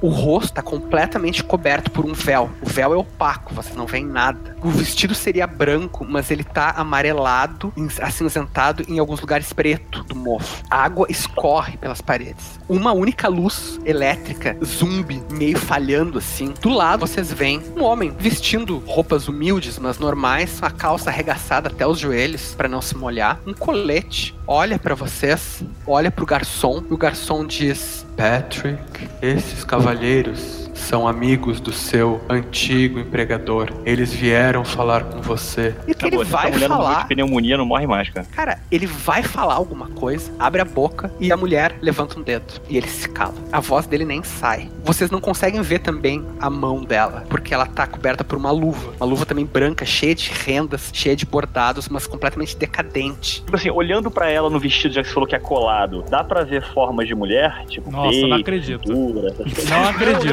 Não, não, não, não, não, não, Caralho. não, Não é possível, cara. Caraca, velho! Cara, não, parece ser uma mulher. Ai, meu Deus. Eu aponto a antena do meu osciloscópio pra noiva e olho no visor. Cara, tu aponta, a onda que o osciloscópio deveria registrar fica louca, cara. É uma atividade eletromagnética muito forte, muito intensa, e tu vê que o ponto de origem, o ponto focal, é realmente essa mulher com vestido de noiva. Dentro do véu sai uma voz cavernosa, feminina, mas ao mesmo tempo rouca, parece um coachar de um sapo, cara. Ela fala: Que aparelho é Eu esse? paro de apontar a antena pra ela e falo assim: não, não se preocupe, isso é apenas um aparelho medidor de frequências eletromagnéticas. Não é nada perigoso, não lhe ofereço nenhum mal. Rapidão, o, o Billy tá aí com as patinhas molhadas? Caramba, o Billy tá aqui, cara. Ai, Billy, não faz xixi aqui, Billy. Assim, cara, o Billy tá muito assustado. Tu só viu ele assustado dessa maneira quando vocês estavam perto de um daqueles homens sem rosto que vocês viram no manicômio. Mas eu sinto alguma coisa parecida como eu senti quando eu tava perto daquele homem? Calor? A única coisa que tu sente é o cheiro forte de maresia. A maresia que você tá falando é maresia mesmo do mar ou... Outro tipo. Qual é o motivo da melancolia do bar? Exatamente, faz sentido. Não, é maresia do mar. O que vocês querem aqui? O que querem com Patrick? Ela põe a mão, uma mão grande, assim, envolta numa luva, já foi branca, mas agora tá completamente cinza e mofada. Põe a mão, a manzorra, no braço do Patrick, um gesto meio carinhoso. Nós viemos falar com o Patrick a respeito de o antigo amigo e empregador dele. Então vieram por causa de William Faraday. O que aconteceu? Ele está morto? Ou algo ainda pior? Foi bom ele ter morrido. Talvez fosse pior se estivesse vivo. Olha pro Venkman. Aonde está o livro? Aonde está o maldito Ah, livro? quando tu fala no livro, Patrick baixa os olhos. Vieram atrás do Necronomicon. Viemos destruí-lo. Ai, meu Deus, Carlos. Cara, eu tô. Mais uma, eu te dou um gancho. O Necronomicon não é facilmente destruído. Muitos já tentaram, mas não acredito que sejam vocês a conseguir. Vocês estão em posse do livro? Quando tu pergunta isso, ela vai falar alguma coisa, mas o Patrick parece que toma coragem e interrompe. Ele diz sim, fala inglês com um sotaque irlandês forte. Sim, eu trouxe o Necronomicon a pedido de William. Foi o último pedido que ele fez pra mim. Pediu para que eu deixasse o livro longe dele, num lugar onde ele não soubesse. No que ele tá falando isso, ela levanta a mão, interrompe ele, ele se cala de novo. Vocês ao menos sabem o que é o Necronomicon. Convenção de Adoradores do Capeta. Necronomicon. Todo mundo de cosplay de diabinho. Senhora, que mal lhe pergunte. Você disse que outras pessoas tentaram destruir o livro e falharam. Falharam por quê? Você pediu elas? Você compartilha com essa nossa vontade de destruir o, o livro? O livro precisa ser destruído, mas ninguém nunca conseguiu. Ufa! Uxa! Mal. Quando arriscou, arriscou, mas fez. A pergunta certa. O Necronomicon não pode ser destruído ainda. Ele ainda tem uma função. Depois, se tiverem uma maneira de destruí-lo, isto garantirá alguns anos a mais de sobrevivência a este mundo. Como é que é que você falou? Ele, ele ainda pode fazer o bem? Ele tem uma utilidade ainda. Ele pode impedir um mal maior. Cultistas estão vindo pegar esse livro. Adoradores desse tal Nyarlathotep. Eles estão atrás disso e vão pegá-lo. E se eles o pegarem, tudo estará perdido. Nós vimos ele. Nós vimos do que ele é capaz. Ele está vindo. Não podemos ficar aqui de conversinhas. Nós temos que achar um jeito de destruí-lo. Se nós achamos vocês, eles também os acharão. Ela olha pra ti com um pouco de condescendência naqueles olhos enormes, muito separados. Dá um leve sorriso com aquela boca imensa. Não precisam se preocupar com o Necronomicon ser encontrado aqui. O livro está aqui há muitos anos. Se os rituais e investigações dos ocultistas nazistas funcionassem, eles já teriam encontrado o livro. Ela aponta pro Venkman, assim, com os olhos. O símbolo que ele ficou examinando no chão protege o livro de qualquer detecção. Necronomicon quer sair. Ele quer ser encontrado, mas está preso aqui conosco. Ela dá um, um suspiro. Quando eu era jovem, havia algo estranho com a minha família. Eu não suspeitava o quanto. Arranjaram um casamento com um homem que eu nunca tinha visto. Vi meu futuro marido pela primeira vez no dia do casamento dentro da igreja. Toda a minha família estava lá. Todos eles com seus olhos saltados, suas peles verruguentas. Eu nunca achei que isso fosse ser algo tão ruim. Na noite de núpcias, ele foi para minha cama e revelou seu rosto. Na verdade, ele não tinha mais rosto. Descobri que meu marido era uma criatura.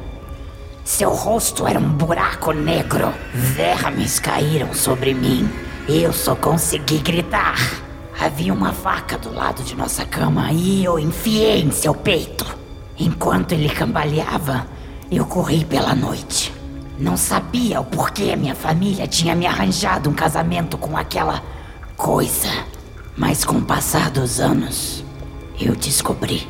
Eu vivi como um sem teto nas ruas de Berlim, até que notei que algo acontecia comigo.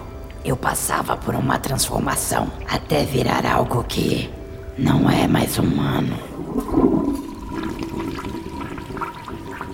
Terminei aqui e vou voltar pro bar. Tá difícil, né? Não bateu bem, não. Achei que era um pum, meu amigo. Tu tá voltando, tu entra de novo no salão principal do bar e tu vê que os teus companheiros não estão lá. Eu vou dar uma procurada por eles. E tu vê que eles não estão lá e o garçom olha pra ti e fala com aquela voz também completamente tristonha. Você tá procurando os outros que vieram com você. Não fala alemão. Ele dá de ombros. Onde estão? Onde estão minhas amigas? Meus amigas. faz um sinal pra tu seguir ele e te leva também por um alçapão, onde tem uma escadinha daquelas verticais. É bem difícil pra te descer, mas enfim, tu chega no porão. Tu entra naquela salinha que eu descrevi, os teus pés chapinhando na água na altura do tornozelo, e tu entra pra ver o que todos estão vendo. Ela levanta o véu e em vez de um rosto humano, ela tem uma cara gigante que parece uma mistura de sapo com peixe. Dela Caverna do dragão. Tem que subir a cachoeira ao contrário.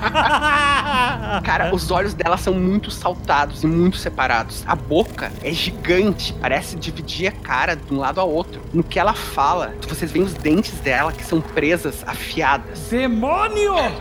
Acalme-se, acalme-se, dona Zagal. Acalme-se! Tava tudo tão indo bem, cara. Ah, mas você dança e copula com o demônio, pra você tava tudo bem mesmo.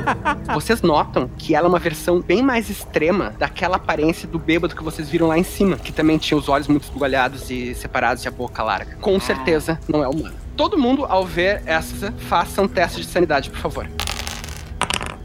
Thomas Faraday e Jimmy O'Flanagan. Ah, fi, vai perdendo.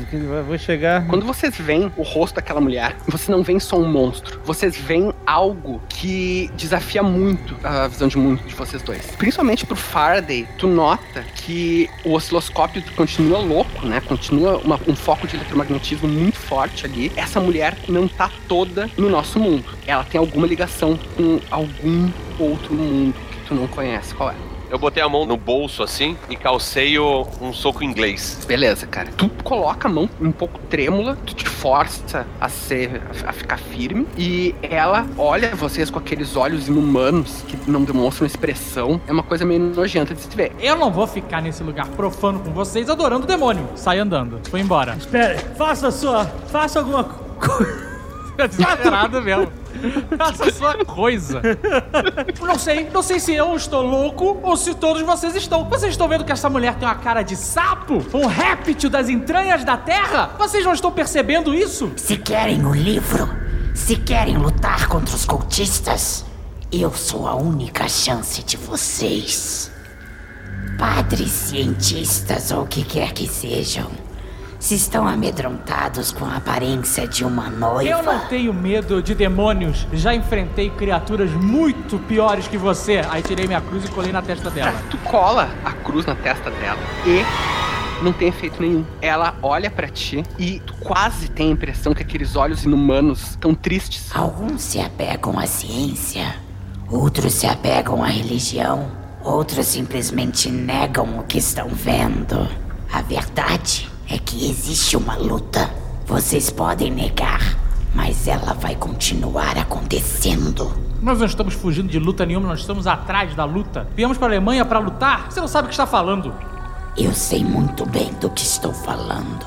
Então cadê a porcaria do livro do demônio que esses idiotas estão buscando? Me dê o livro, vou queimar ele e acabar com o demônio. Ela vira pro Patrick e fala: Patrick, pegue o Necronômico. Patrick, quando ele ouve isso, ele estremece a olhos vistos. Então ele sai daquele porão, passa alguns minutos em alguma outra sala que vocês não viram ainda e volta carregando um livro que parece que pesa uma tonelada nas mãos dele. Ele tá curvado agora. Ele parece ter nojo de tocar naquilo, mas ao mesmo tempo ele segura como se fosse algo precioso. É um livro grande, muito grosso, assim. Seria hoje em dia o equivalente a, a umas 1500 páginas. E encadernado em alguma espécie de couro. Quando ele se aproxima de vocês, cara, vocês veem que na capa do livro, aquele couro parece um rosto humano. Tem buracos pros olhos, o que parece ser um nariz, assim, buracos pras narinas, e uma espécie de boca rasgada na capa do livro. E onde tá a boca, tem dentes humanos grudados. Ele se aproxima tremendo, dá um solavanco, como se ele mesmo se movesse sozinho. Garotada que vê Harry Potter, isso não é Harry Potter, tá? Isso é Evil Dead. tá?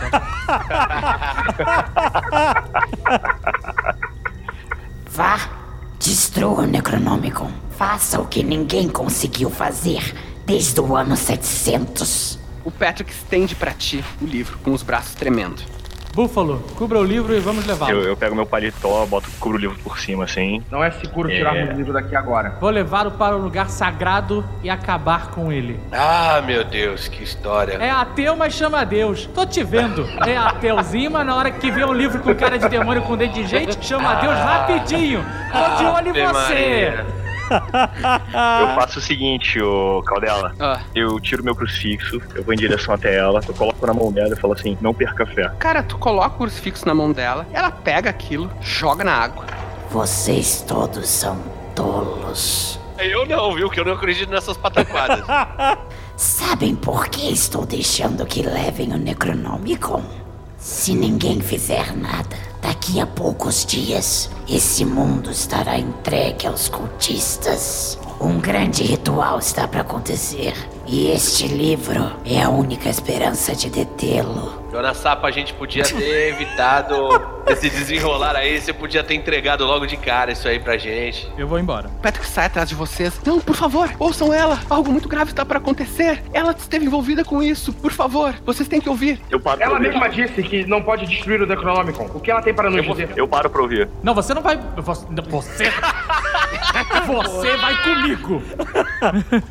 Me fala o que você tem pra falar, mas para de enrolação. Não quero saber do seu casamento, não quero saber da sua dieta de mosca. Eu quero saber qual é, o que que tá pegando. Fala direto. Mas o meu casamento tem tudo a ver com isso.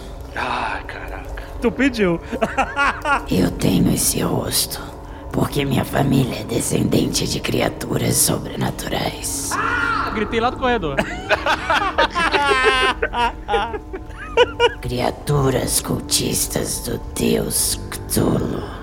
Eu fazia parte de um ritual para unir a linhagem de Cthulhu com a linhagem de Nyarlathotep. Por isso, meu marido era um homem sem rosto. Eles estão fazendo algo muito pior agora. Os nazistas estão envolvidos com este culto. Eles querem criar uma raça suprema para herdar o mundo quando os deuses despertarem.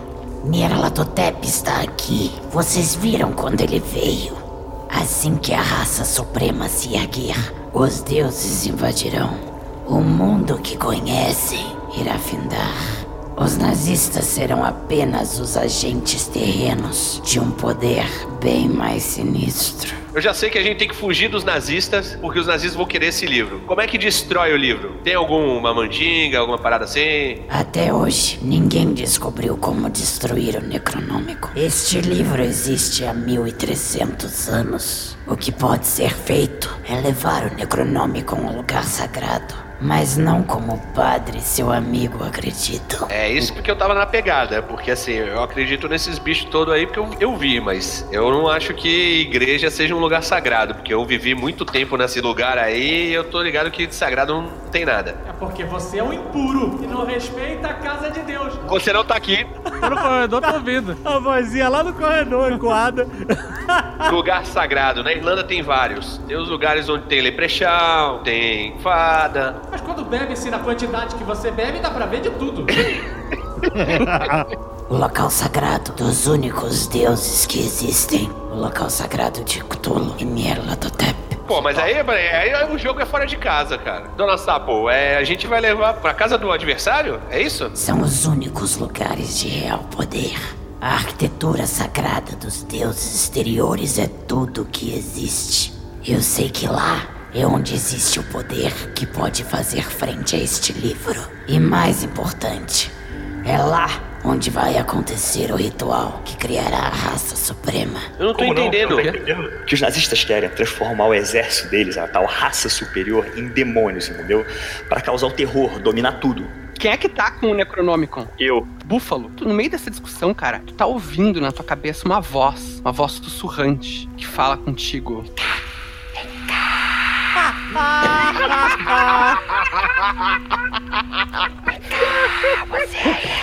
Pega aqui, pega no livro e abre. Vou te mostrar uma coisa ótima. Vem cá. Você é tão forte, tão bonito. E abra. Vou lhe mostrar coisas inacreditáveis. Você terá prazeres infinitos Ih, que você deseja, mas ainda não conhece. Perdemos, perdemos o livro e perdemos o soldado. Próxima cena é o Rex no planeta de suruba do Rick and Morty. Faraday, tu não chega a ouvir palavras na tua mente, mas tu ouve um- uma espécie de sussurro distante, assim, um muxoxo, meio ininteligível. Eu tô ali no meio, só que eu tô com o meu foco total no livro. Cara, quando tu tá focando no livro, tu também ouve dentro da tua mente. Pegue o livro dele, pega, pegue das mãos dele. Pegue o livro dele. No conhecimento está que eles não acreditam na verdade. Basta pegar o livro deste bruto ignorante. Pega agora. Eles estão distraídos. Estão perdendo tempo. Vou dar uma pancada assim no livro pra derrubar ele no chão. Vocês dois, cada um rola um teste de ataque.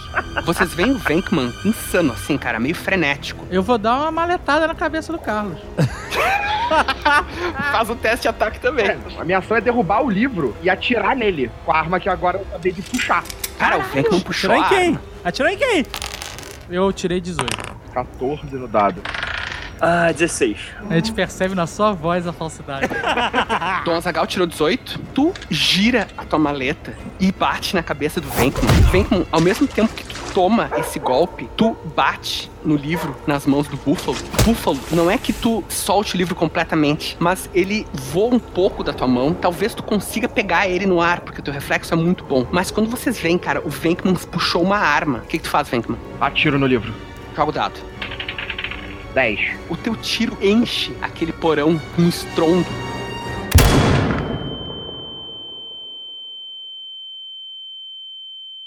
Cara, o cheiro de pólvora toma o ar tu vê um buraco de bala. Tu vê claramente um buraco de bala na capa do livro. Mas tu pisca e ele não tá mais lá. Tu tem certeza que tu acertou. Eu vou dar um passo pra trás, hein, Leandro? Aham. Cara, vai tomar um jab e nocaute. Faz o teu teste de ataque. 13. Tu acerta bem no meio da cara do Venkman. Tu gira o teu tronco, gira o pé, uma posição precisa que tu aprendeu com muitos anos no boxe, algo que pra ti é a tua própria natureza, cara. Teu braço vai reto, cara, tua mão em direção bem ao nariz do Venkman. E tu conecta, cara, de um jeito completamente preciso, exatamente como seria lutador profissional contra um. O Carlos ficou com cara de sapo. Venkman, tu ouve o teu próprio nariz quebrar e tu sente teu nariz sangrando. Tu cai pra trás, cai sentado naquela água. Cara, é uma dor muito forte. Instantaneamente, tu não consegue mais respirar. Por reflexo, os teus olhos começam a lacrimejar, tu não enxerga mais nada. O Patrick, ele começa a gritar: É o livro! É o livro! Ele tá deixando todos loucos, como aconteceu com o William! Eu sabia que isso ia acontecer! Eu sabia que isso ia acontecer, é a mesma coisa que aconteceu aqui nessa cervejaria! Nós vamos todos morrer! Eu não quero virar sapo! Faraday, o que, que tu vai fazer agora? Tu tá vendo o Venkman estatelado no chão, com o nariz estourado, sangue por todo o rosto, o Patrick tá gritando e o Búfalo bufando, cara, com os olhos vidrados como se ele estivesse pronto pra matar alguém. Eu vou fazer uma adaptação no meu equipamento. Abri a carcaça da mala do meu osciloscópio, desconectei a bateria que eu improvisei pra ele ser portátil, peguei alguns pedaços de, de equipamento, comecei a juntar e montar coisas, botar na bateria, e aí eu peguei a antena que eu tava usando apontando, e aí eu entortei a antena que nem um V, passei um fio desencapado na parte de baixo do V, né, na junção das duas hastes, carregando a bateria embaixo do braço com os transistores e os fios. O que, que é isso que tu fez? Gambiarra. É um enrolamento Tesla de arco voltaico, muito improvisado. Cara, faz um teste de Knowledge Physics pra ver se essa tractana funciona. Ah, meu Deus, ó, oh, knowledge physics é alto, hein? 16, motherfucker. Beleza, velho, tu conseguiu. Eu vejo essa confusão, eu vejo todo mundo em volta do livro, meio louco, o cara gritando. Eu pego o meu aparato improvisado, giro o interruptor conectado à bateria e eu faço um arco voltaico subindo pela parte de dentro do V da antena que eu dobrei. E ele fica, sabe, ele fica subindo várias fagulhas. Sobe, sobe. Quando chega no final do V, ela se desfaz, ela vai subindo. E eu boto isso exatamente em cima do livro. Cara, tu te aproxima rápido do livro. É um teste. O eletromagnetismo tá lou- todo louco. E eu vou criar uma disrupção nesse eletromagnetismo, criando eletricidade simples no ar. Tu sabe que se tiver um campo eletromagnético aqui, como as tuas teorias sugerem que realmente tenha, isso vai interrompê-lo. Cara, tu aproxima o arco voltaico de lá De repente, Búfalo, tu para de ouvir a voz do livro na tua cabeça. Venkman, tu também, de repente, no meio daquele teu atordoamento, os olhos com lágrimas, o ouvido zumbindo, tu também, pelo menos, tu para de ouvir a voz do livro. E vocês todos veem que o Patrick cai de joelhos no chão, ele começa a ofegar e fala: O livro finalmente, finalmente calou a boca. Pelo menos por um tempo. Eu não acredito. Eu não lembrava mais como é que era. Eu não lembrava mais como é que eram os meus próprios pensamentos. Vamos embora daqui! O livro não deve ficar em posse de ninguém. Ele vai controlar quem tiver com ele na mão. A arma do Venkman tá onde? Tá na mão dele? Eu vou pisar na mão que segura a arma. Cara, tu pisa, tu sente o pé do Dom Azagal, Venkman. Ele não é pesado, mas tu tá atordoado ainda e ele consegue pisar com todo o pouco peso que ele tem. E vocês ouvem a voz da mulher sapo falando.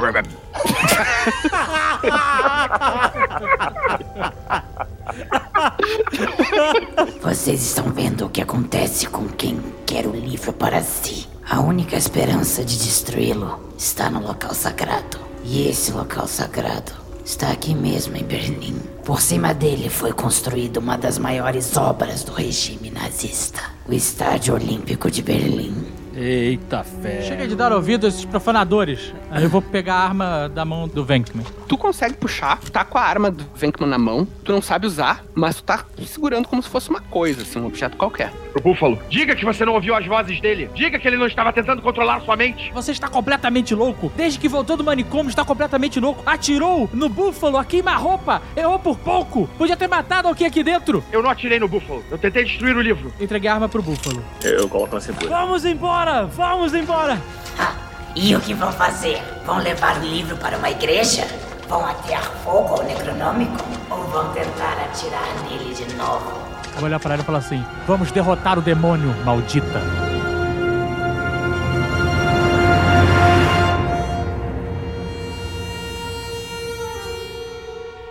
Cara, quando vocês abrem a porta da frente, saem daquele lugar de ar viciado, cheiro de maresia e aquela atmosfera quente, vocês veem a noite de Berlim, dos arredores de Berlim, e imediatamente todos vocês ouvem uma espécie de gritaria nas suas cabeças, cara.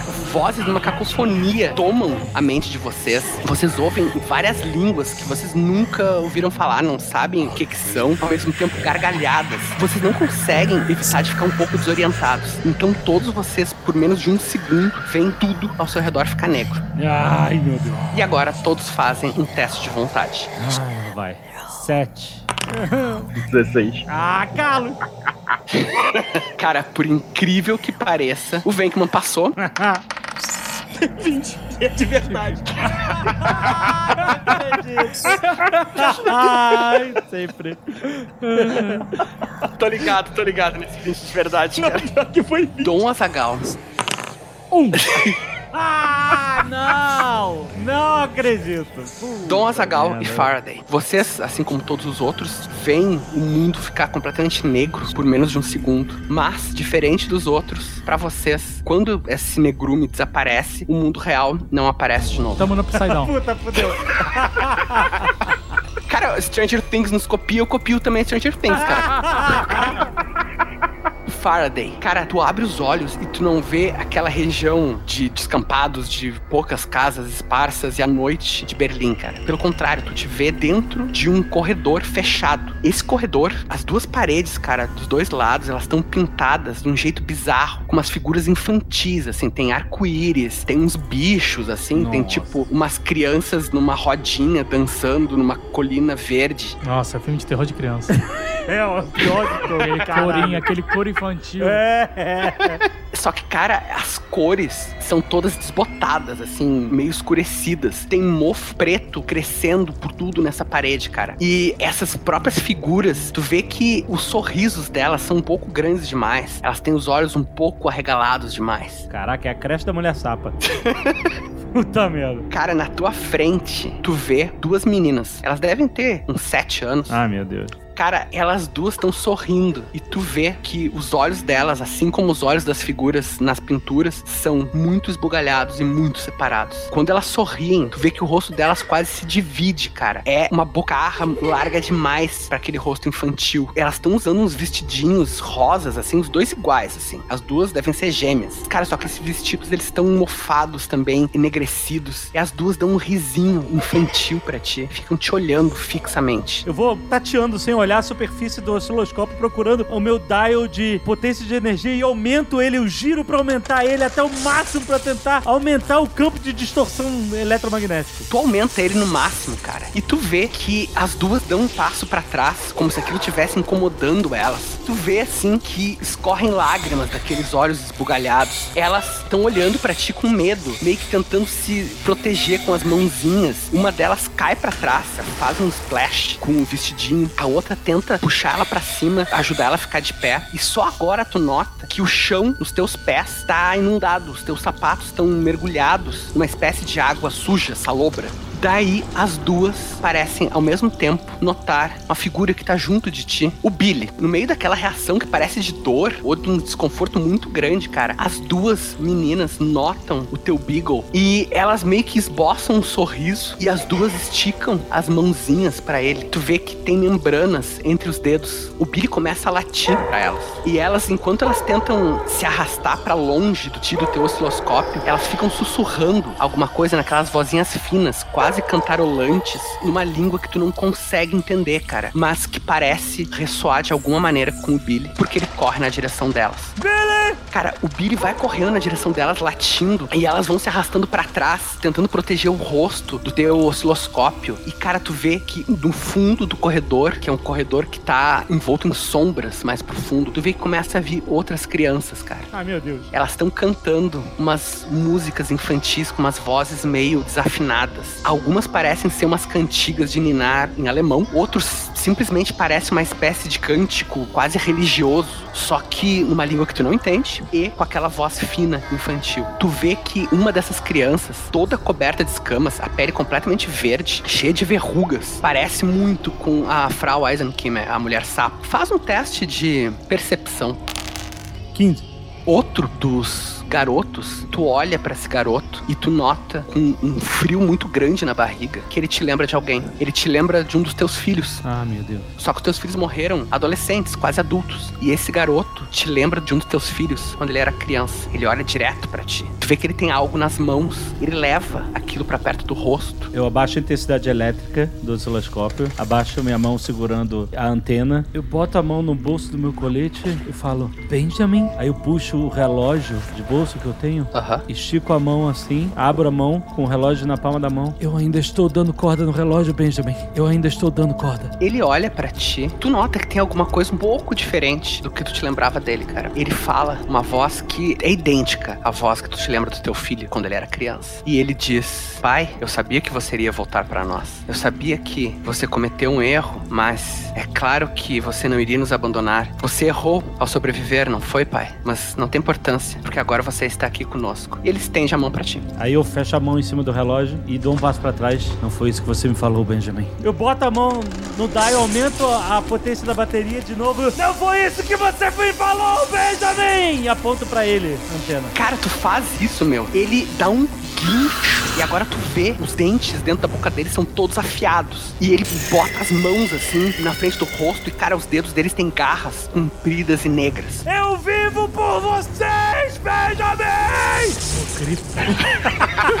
Cara, no que essa criança bizarra que se parece com o Benjamin tá gritando, tu ouve os risinhos das outras duas meninas, cara, e tu ouve um ganido. Billy. Tu olha e tu vê assim, cara, as duas meninas, elas estão com as mãos pra dentro daquela água, elas estão com aqueles sorrisos enormes, olhos esbugalhados, olhando pra ti, e elas falam: Ele quer morar conosco, ele está quase aprendendo. Não! Eu saio correndo pra cima delas com o osciloscópio na mão, as antenas pra frente.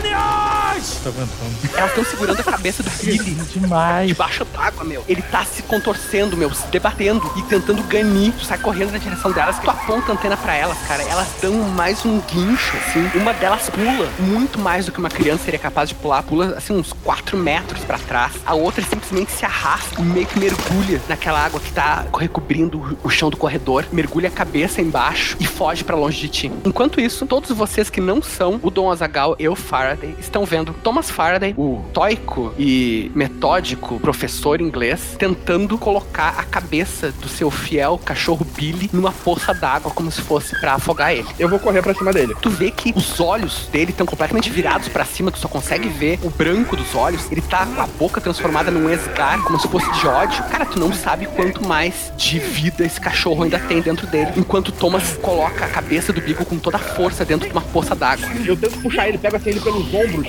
puxando ele, estapeio a cara dele. Saia desse transe, homem! Acorde! Tu tira força, cara, tu não sabe de onde. Talvez da própria loucura que tu tá sentindo te afetar desde que vocês começaram nessa jornada bizarra. Tu puxa o Faraday, ele cai pra trás, vocês meio que se embolam no chão.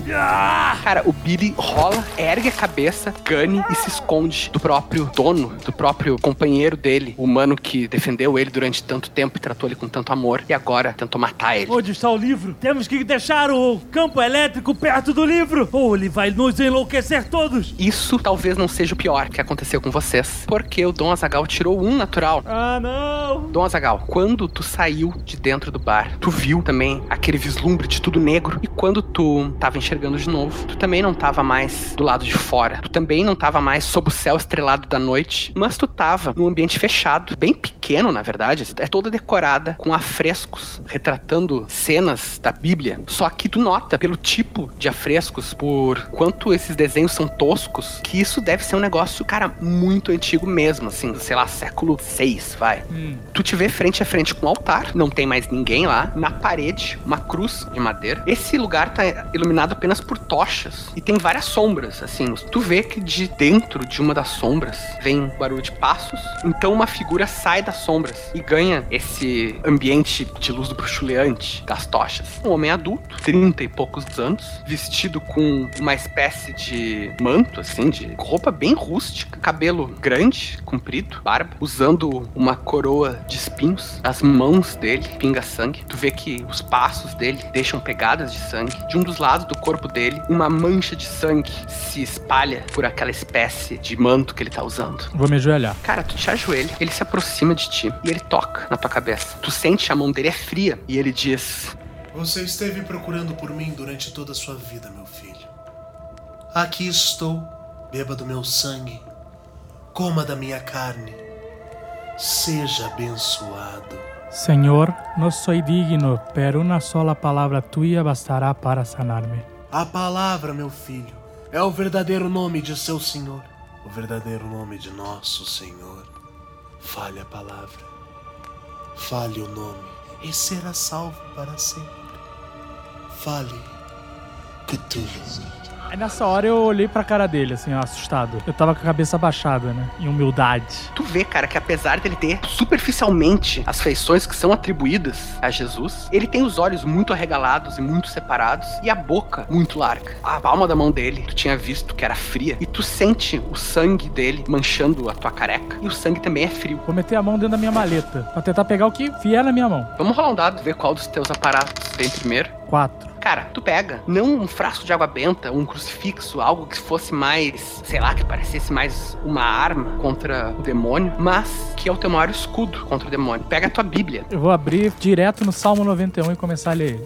El que habita ao abrigo del Altíssimo se acorre a la sombra del Todo-Poderoso. Yo le digo al Senhor, tu eres mi refúgio, mi fortaleza. Cara, as palavras que estão na frente dos teus olhos, na tua Bíblia, começam a se embaralhar, se misturar com palavras que tu não conhece, com letras que tu não conhece, parecem símbolos sem sentido. Caraca. Eu fecho os olhos e continuo recitando o Salmo 91 que eu sei de cor. Cara, tu continua recitando. A voz daquela figura que se fez passar pelo Salvador se mistura com a tua própria. Ele diz: Você tem certeza que a sua Bíblia não está errada? Existe apenas um Deus que está vindo. E seu nome é Cthulhu. Existem os escolhidos. Existe o pequeno povo de Deus. Você está vendo eles na sua frente. Você está vendo seus olhos, suas bocas e seus dentes e a a água benta de onde e eles vêm. mil a tu direita, pero a ti não te afetará. Vou levantar. Essa falácia sai da boca das presas de muitos demônios. Aí encosta a Bíblia na testa dele. Cara, no que tu encosta a Bíblia na testa dele, cara, tu sente a tua mão queimar, mas tu também vê que algo chia nessa própria testa dele, cara. Uma espécie de vapor, de cheiro nauseabundo, sai da pele dessa criatura. Agora vocês vão ver qual das duas fés é mais forte, se é a tua ou se é a do falso salvador. Ih, caraca! Tu vai fazer um teste de vontade, meu amigo. Calma que a fé do Dom Azaghal é inabalável. 19! Ah, cara! velho. Pera aí que ele tem chance, cara. Porra, o cara tirou três, velho. Ah, caraca! Poxa, Por que, Leonel? A fé do Dom Azaghal é inabalável. Cara, ele grita. O grito dele sai de, de dentro daqueles pulmões e não parece um grito humano, cara. Parece o grito de uma Agora fera eu mesmo. vou apertar o meu silício que tá na minha perna pra eu sentir mais dor e lembrar do sacrifício que Jesus fez por nós e vou andar na direção do bicho apertando a Bíblia contra a cabeça dele. Ele vai cambaleando pra trás, cara. Ele bate naquele altar. O altar é leve, assim, feito de madeira, cai pra trás. Só que tu ouve, meu, atrás de ti, uma voz, uma voz jovial. Uma voz que tu já ouviu uma vez no manicômio de Newcastle. A voz de Nyarlathotep. Ah, meu Deus. Tem certeza que fazendeiros da Era do Bronze, de mais de dois mil anos atrás, não erraram? Tem certeza que Jeová não é um dos meus 999 nomes?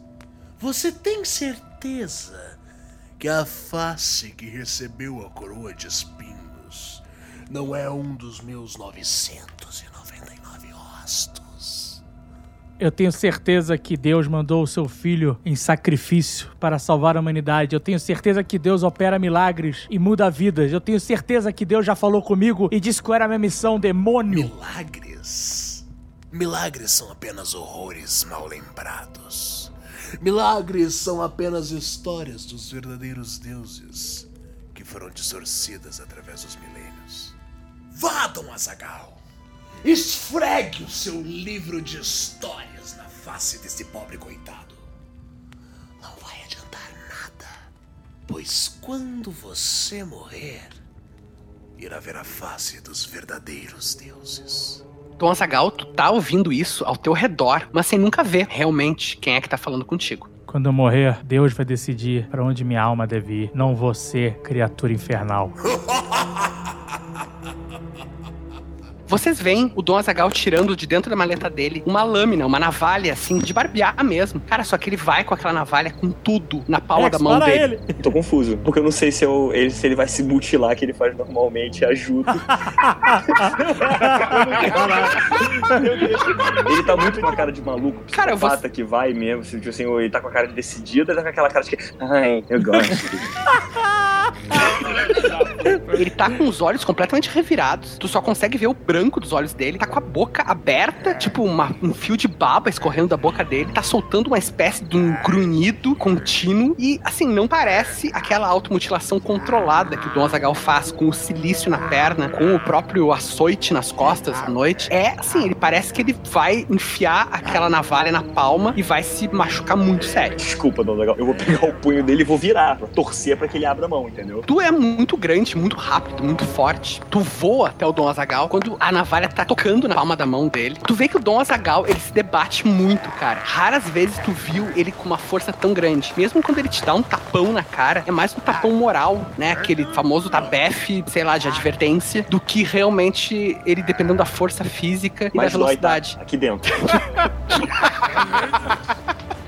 Cara, E eu vou assim- fazer o seguinte, como ele tá em transe, eu vou falar Ah. assim, desculpa, Dom Zagal, volta a ser quem você era e vou dar um tapa nele. Que cena maravilhosa. Tu dá um tapa em cheio na cara do Dom Azagal. Nesse momento, tu tá pensando em todos os ensinamentos que ele te deu. Dom Azagal, tu sente aquela mão gigante, cara, no teu rosto. Tu vira num repelão, tu acaba soltando a navalha por puro reflexo e tu acorda pra ver o búfalo te segurando e, cara, acabou de te dar um tapa. É uma sensação inconfundível. Tá completamente maluco? Me solte! Tapa moral na cara dele. Me solte! Parece que não sabe com o que está lidando. É, senhores, vamos pedir um táxi.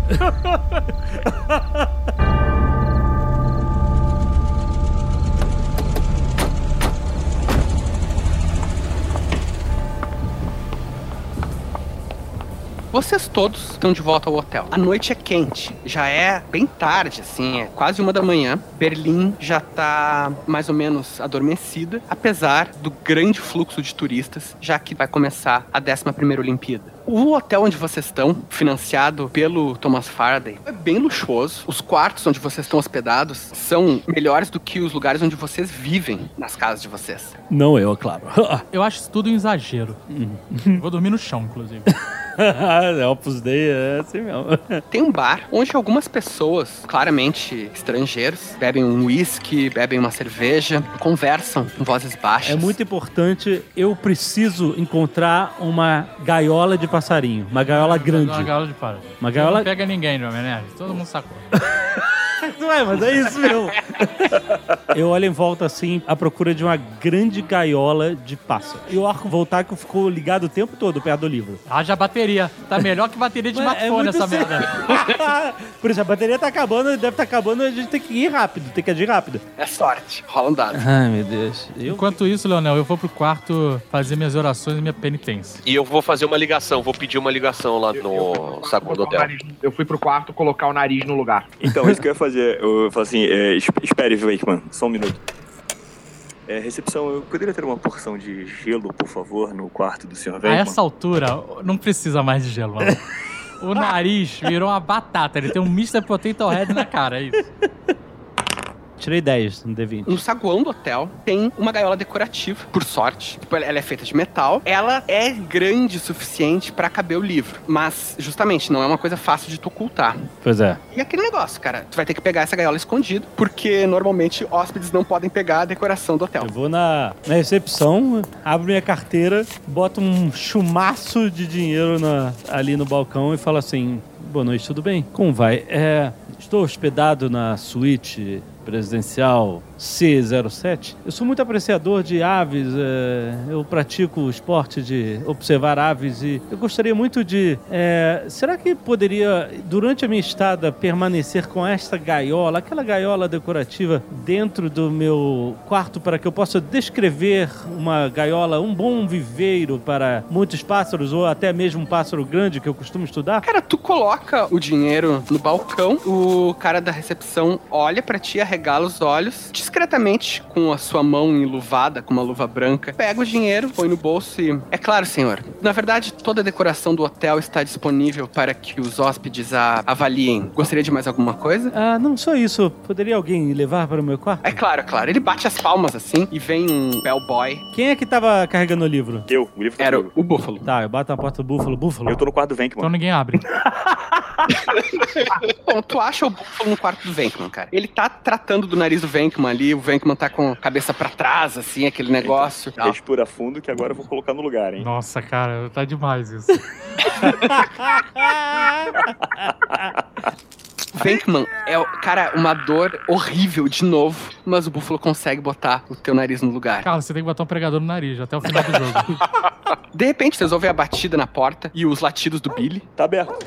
Búfalo! Homem, traga o livro agora, eu não sei quanto tempo temos de bateria ainda! Eu pego o livro no paletó e... Bote dentro da gaiola agora! Nossa, frase solta.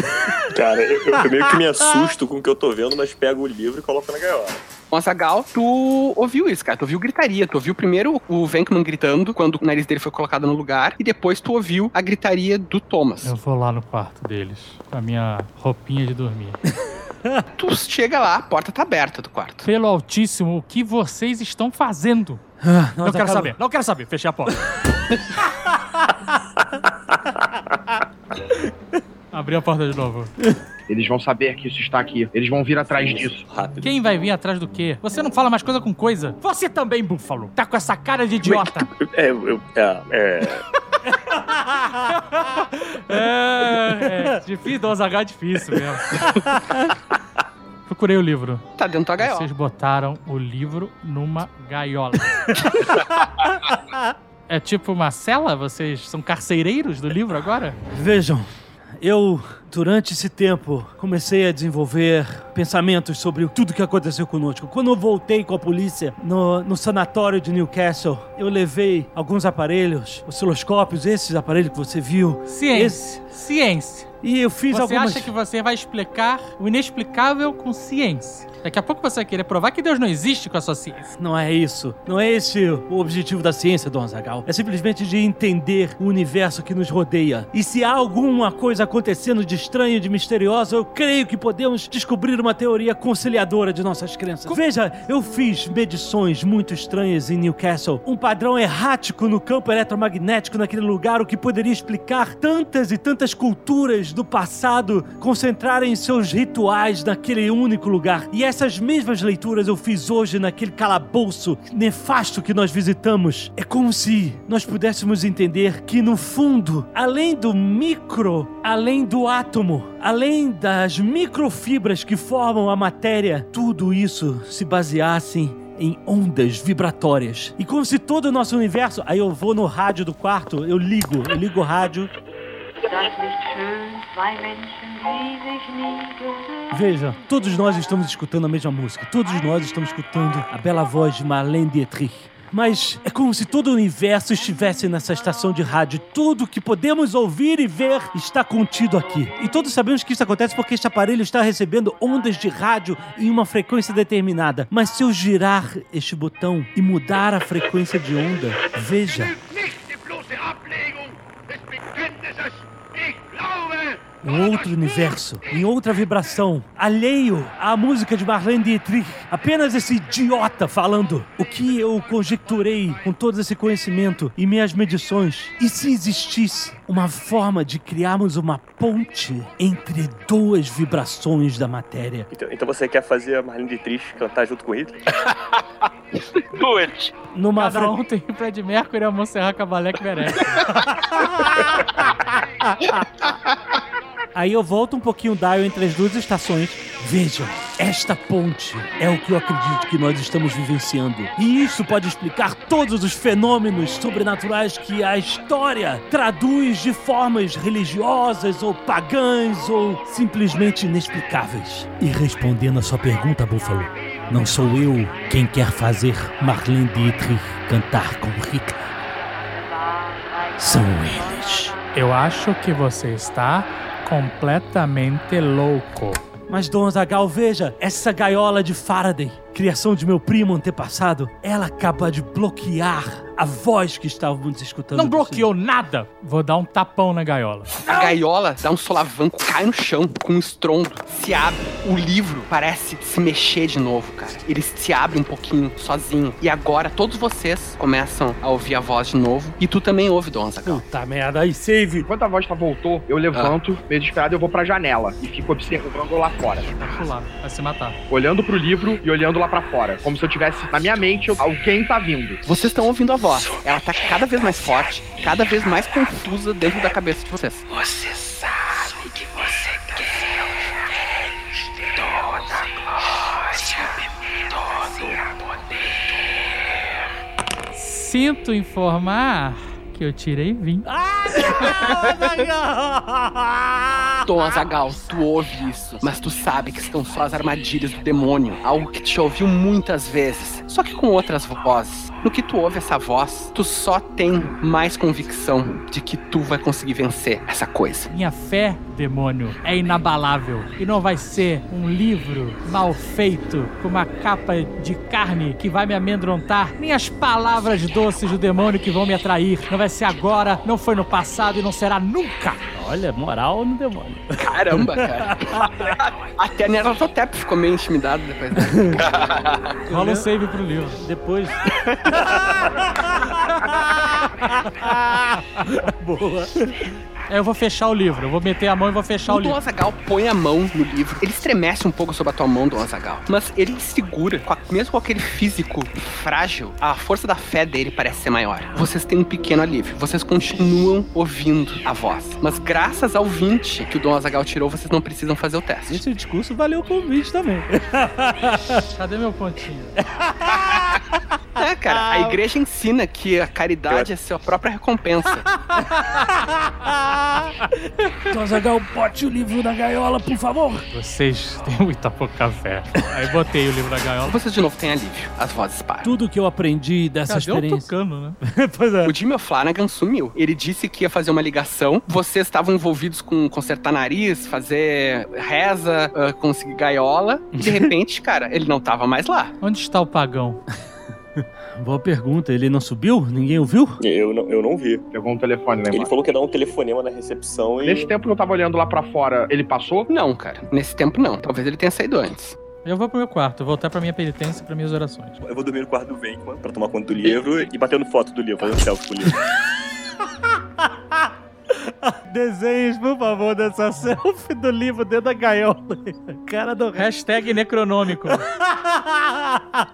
Passa essa noite, vocês todos dormem, têm sonhos intranquilos, Num- nenhum de vocês tem um sono muito reparador. E quando vocês descem pra tomar café da manhã, e vem o Jimmy O'Flanagan sentado lá, já comendo. Ê, noite de bebedeira, hein? Tá aí segurando a ressaca, ô Flanagan? Eu vou chegando também. Ignorei o velho. Como se você fosse novo. E aí, o que, que vocês vão fazer? Eu vou fazer meu prato. Ok, cara, ok, vocês vão. Coitado do Leonel. Eu vou pegar, um- vou pegar uma salsicha branca, um, um repolho, uma mostarda, um pão preto. Acabei com os ovos do banquete. Ai, cara. Jimmy, onde esteve ontem à noite? Eu fui dar uma, uma investigada aí, ver se eu conseguia alguma coisa, mas não tive Que sorte. tipo de investigação? Foi investigar onde vende uísque. Não, fui ver se tinha algum contato meu que soubesse disso, mas aparentemente ninguém sabe. A gente tem que confiar na, na senhora Sapo. Nós temos que Ah. levar o livro para um estádio. Você vai levar o livro pro estádio pra entregar na mão dos nazistas? Ó, aqui trouxe o livro pra vocês. Nós vamos impedir que os caras façam o, o cruzamento lá do Carlitos com, com o Irrotep, porra. Mas eu quero saber o seguinte: por que num estádio? Por que não numa igreja? Ela falou que o estádio foi construído em cima de um lugar sagrado. Aparentemente esse lugar. Era uma é- igreja antes de ser um estádio? Eles demoliram uma igreja pra construir um estádio? Bem Isso, provável. foi isso, Acredito foi isso, que foi sim. isso. Acredito que sim. Exatamente. Foi o que a mulher falou quando você não estava ouvindo. Mas era uma igreja católica? Ou luterana? Não, não, católica, católica. Absurdo. Blasfêmia. E agora o estádio é sagrado. O estádio olímpico nazista é sagrado. É isso que vocês estão dizendo pra mim. Agora vai dizer que a casa do Franco na Espanha é sagrada também. Se ela tivesse sido construída em solo sagrado. Ao que tudo indica, esse é um local de excessiva atividade eletromagnética, o que pode ser Não. uma ponte entre as vibrações diferentes da matéria. Isso é tudo uma teoria, é claro, mas Você só parece um louco falando, só isso vou dizer. Eu até falaria mais baixo porque tem pessoas aqui ouvindo. o importante é que nós temos que comparecer a este local. Eu vou fazer o seguinte, aí eu levantei, botei o saco na- nas costas. Caralho, você tá com um problema sério aí, amigo. Pro- Procura um médico, meu irmão.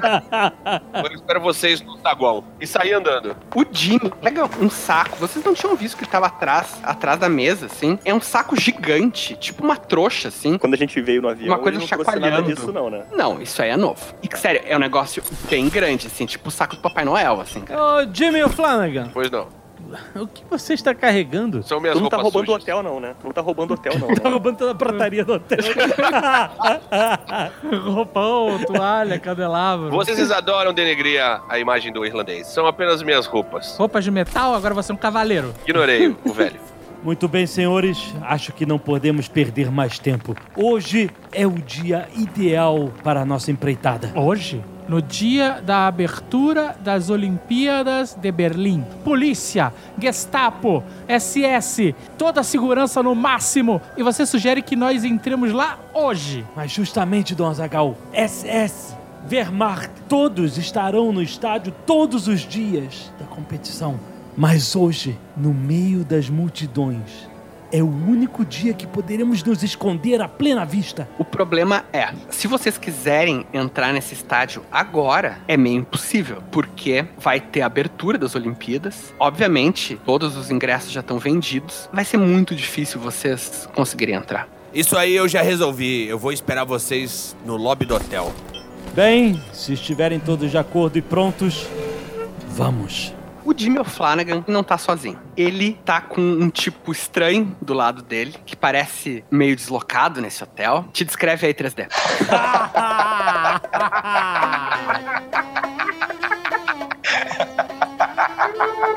Caralho. Cara, então eu uso uma calça preta larga, uma bota de bico fino, sacou? Uma blusa, uma blusa meio bufante vermelha e um, e um bigode fininho, assim. E o cabelo como se fosse pra trás, bem gel, assim, sacou? Bem lambido pra trás. assim. Caraca, os caras estão trancando todos os ciganos em campo de concentração, tu tá andando assim em Berlim. Um cigano, era só o que faltava desse grupo. Como é que é o nome do teu personagem, cara? Cara, Igor? Igor? Igor, Igor, Igor, Igor, fechou. Igor. Seguinte, Igor. Não, não. Não é Igor. É cigano Igor. Cigano Igor. Que escroto, cara. Realmente, cara, a maior parte dos teus irmãos Romani, eles foram levados, cara. Berlim tá uma cidade horrível pro teu povo nessa época. Porque os nazistas, além de já perseguirem vocês anteriormente, eles aqui estão tentando esconder que os ciganos sequer existem. Mas tu é malandro, cara. Mesmo com essa tua aparência, tu sabe como driblar tudo isso. Tu tem papéis tu mesmo forjou, que provam que tu, na verdade, não é um membro dessa etnia. Ou te dão passagem pelos lugares, ou que simplesmente te dão a capacidade de dar um carteiraço nos oficiais nazistas. Esses papéis não funcionam muitas vezes o mesmo papel. Tu usa uma vez, tu tem que, sabe, descartar e ir pra outra zona da cidade, mas tu tá conseguindo sobreviver. Cara, então, eu tenho umas conexões de submundo que, na verdade, eu não consigo ingresso, eu consigo credenciais. Eu consigo umas credenciais di- diplomáticas, umas credenciais para estrangeiros, mas, como- mas as pessoas precisam estar bem vestidas para elas isso é poderem entrar. Vou começar com você, né? Eu tô desaprovando rigorosamente isso aqui. Agora vocês vão se juntar marginais, falsificadores, pra invadir um estádio nazista. Então, legal. Se Deus pôde perdoar criminosos na cruz, por que não podemos perdoar um pobre cigano? Ah, inclusive, agora eu dou um, dou um beijo na minha medalhinha de São Dimas. O hotel pode providenciar roupas para todos. Eu não quero roupas. Eu uso a roupa que Deus O manda. que, que tem de errado com o meu paletó com, com cotoveleira? É que ele tá embebido em cachaça, amigo. Vamos lá. Tu mandou botar um terninho no Billy? O Billy tá com aquelas coisas de pet shop, assim, uma gravatinha borboleta, assim, tá ligado? Eu vou olhar pro Faraday de novo e falar assim: não que eu concorde com o plano de vocês, mas você vai levar um cachorro Começou. pro estádio olímpico. Você já está levando um cigano. Agora vai levar um cachorro? Onde nós vamos parar? Você acha que você vai conseguir entrar com o cachorro? Eu não sei se sua memória está falhando, você está ficando meio caduco, mas o oficial da imigração rasgou a carta do seu cachorro. Isso aqui só vai nos dar mais problemas. Não, Mas veja, agora temos papéis diplomáticos. Não, o cachorro não vai ser problema. Olha, padre, podemos ter algumas diferenças, mas. Dom por favor, Azagal. Me chame de Dom Azagal. Seguimos, por favor, temos pouco tempo, porque as comitivas já estão chegando no estádio.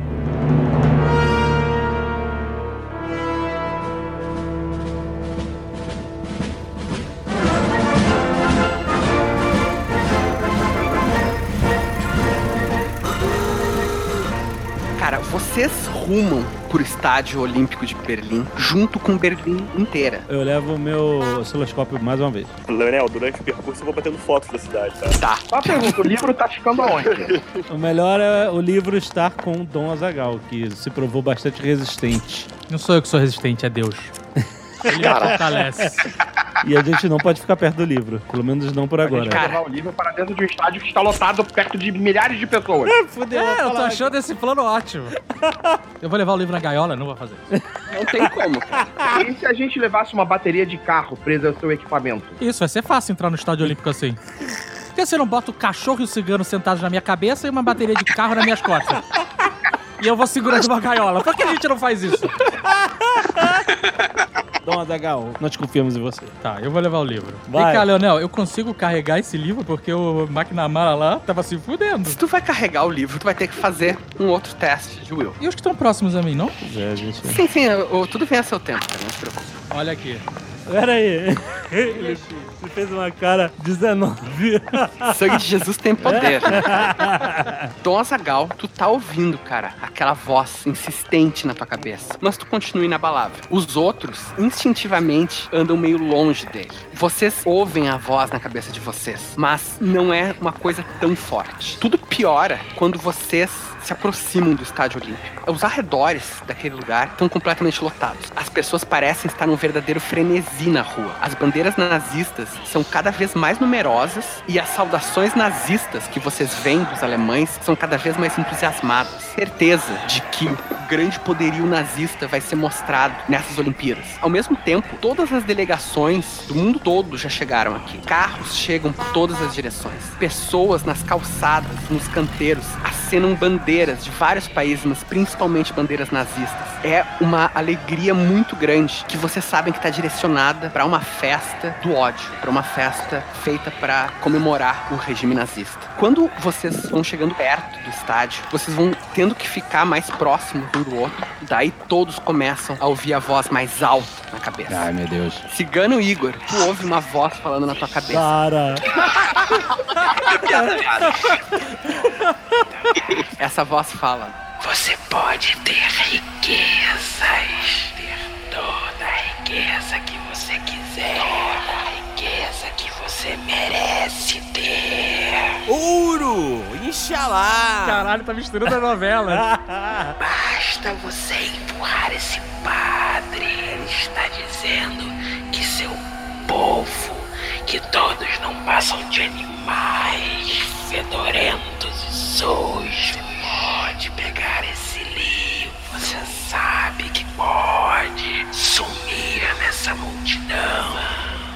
Ele é apenas um velho. Vai notar a falta dele. Está vendo como todos o odeiam. Vai sentir a falta dele? Sua faca no meio desta multidão. Ninguém vai perceber. Você sabe como fazer. Você já fez antes. Mate um padre. E com essa morte ganhe todo o dinheiro. Ganhe tudo. Tô segurando a minha medalhinha de São Dimas na mão. Todos façam um teste de Will. Então essa não precisa. Ah, fi. 19, filha da mãe! Pela primeira vez. 18. 12. 16. Eu tirei 18 também. O único de vocês que se abala, na verdade, é o professor Venkman. Ih, vai pro saco. Faz um teste de sanidade, Venkman. Ai, caraca, coitado. Eita caralho. Aquele D100 no qual tu tem 27. Ai, meu Deus. Mente, Venkman. Eita caralho. Pera aí. Ih, caiu no chão.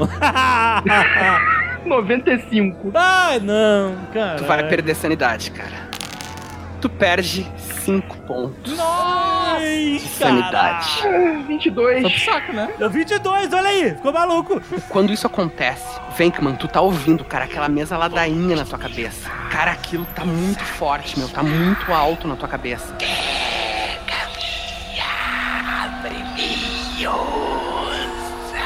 Começa a sentir dor. Era uma dor de cabeça funda, assim, que atravessa o teu crânio como uma faca. E, cara, aquilo tu não consegue mais ouvir o barulho da multidão. Tu não consegue mais ouvir os teus companheiros falando. Tu só consegue ouvir aquela voz. Você acha realmente que sua mãe não sabia o que você fazia com as suas meias? Tu começa a sentir um desconforto, cara. Tu não sabe o que, que é. Teu nariz tá doendo ainda, claro. Ele faz poucos dias que ele foi quebrado. Tu tá respirando com dificuldade. Então tu tá tendo que respirar pela boca. Tu nota, cara, com a boca aberta assim pra respirar. Tu nota que tem uma coisa na tua boca que tá estranha, tá, tá te incomodando. E tu meio que fala assim pra cuspir, cara. E tu cospe um verme. Eita! Tu tá sentindo uma outra sensação estranha, cara. Uma ardência no rosto que tu não sabe explicar direito. A gente viu isso? O único que viu foi o Búfalo. Búfalo, tu olha pra cara do Venkman. Cara, por um segundo, só por um segundo, ele não tem rosto. Ele tem só um buraco negro que tu vê, cara. Parece um infinito lá dentro. Logo em seguida, tá o rosto do Venkman de novo. Ninguém parece ter visto isso. Só tu, Búfalo. Toco no ombro dele assim. Não desista agora. Falta pouco. Temos que destruir esse livro. Venkman, nós vamos destruir. Você não tá sozinho. Vamos! Isso tem que ser feito. Rápido! Ele está vindo.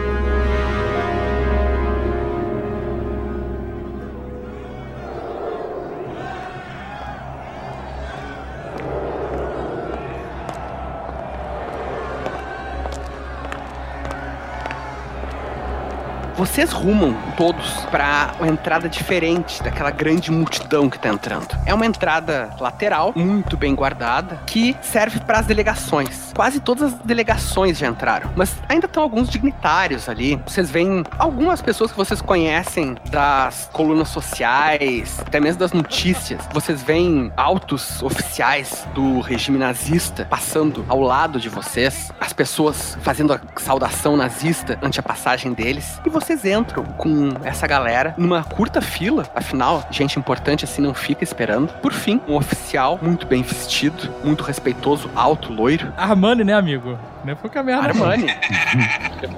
Ele, olha, fala em alemão, né? Guten Morgen. Was kann ich für Sie tun? O que posso fazer pelos senhores? Eu vou na frente e aí eu falo em alemão com ele e explico que é uma comitiva de diplomatas de vários países. Nobres engenheiros.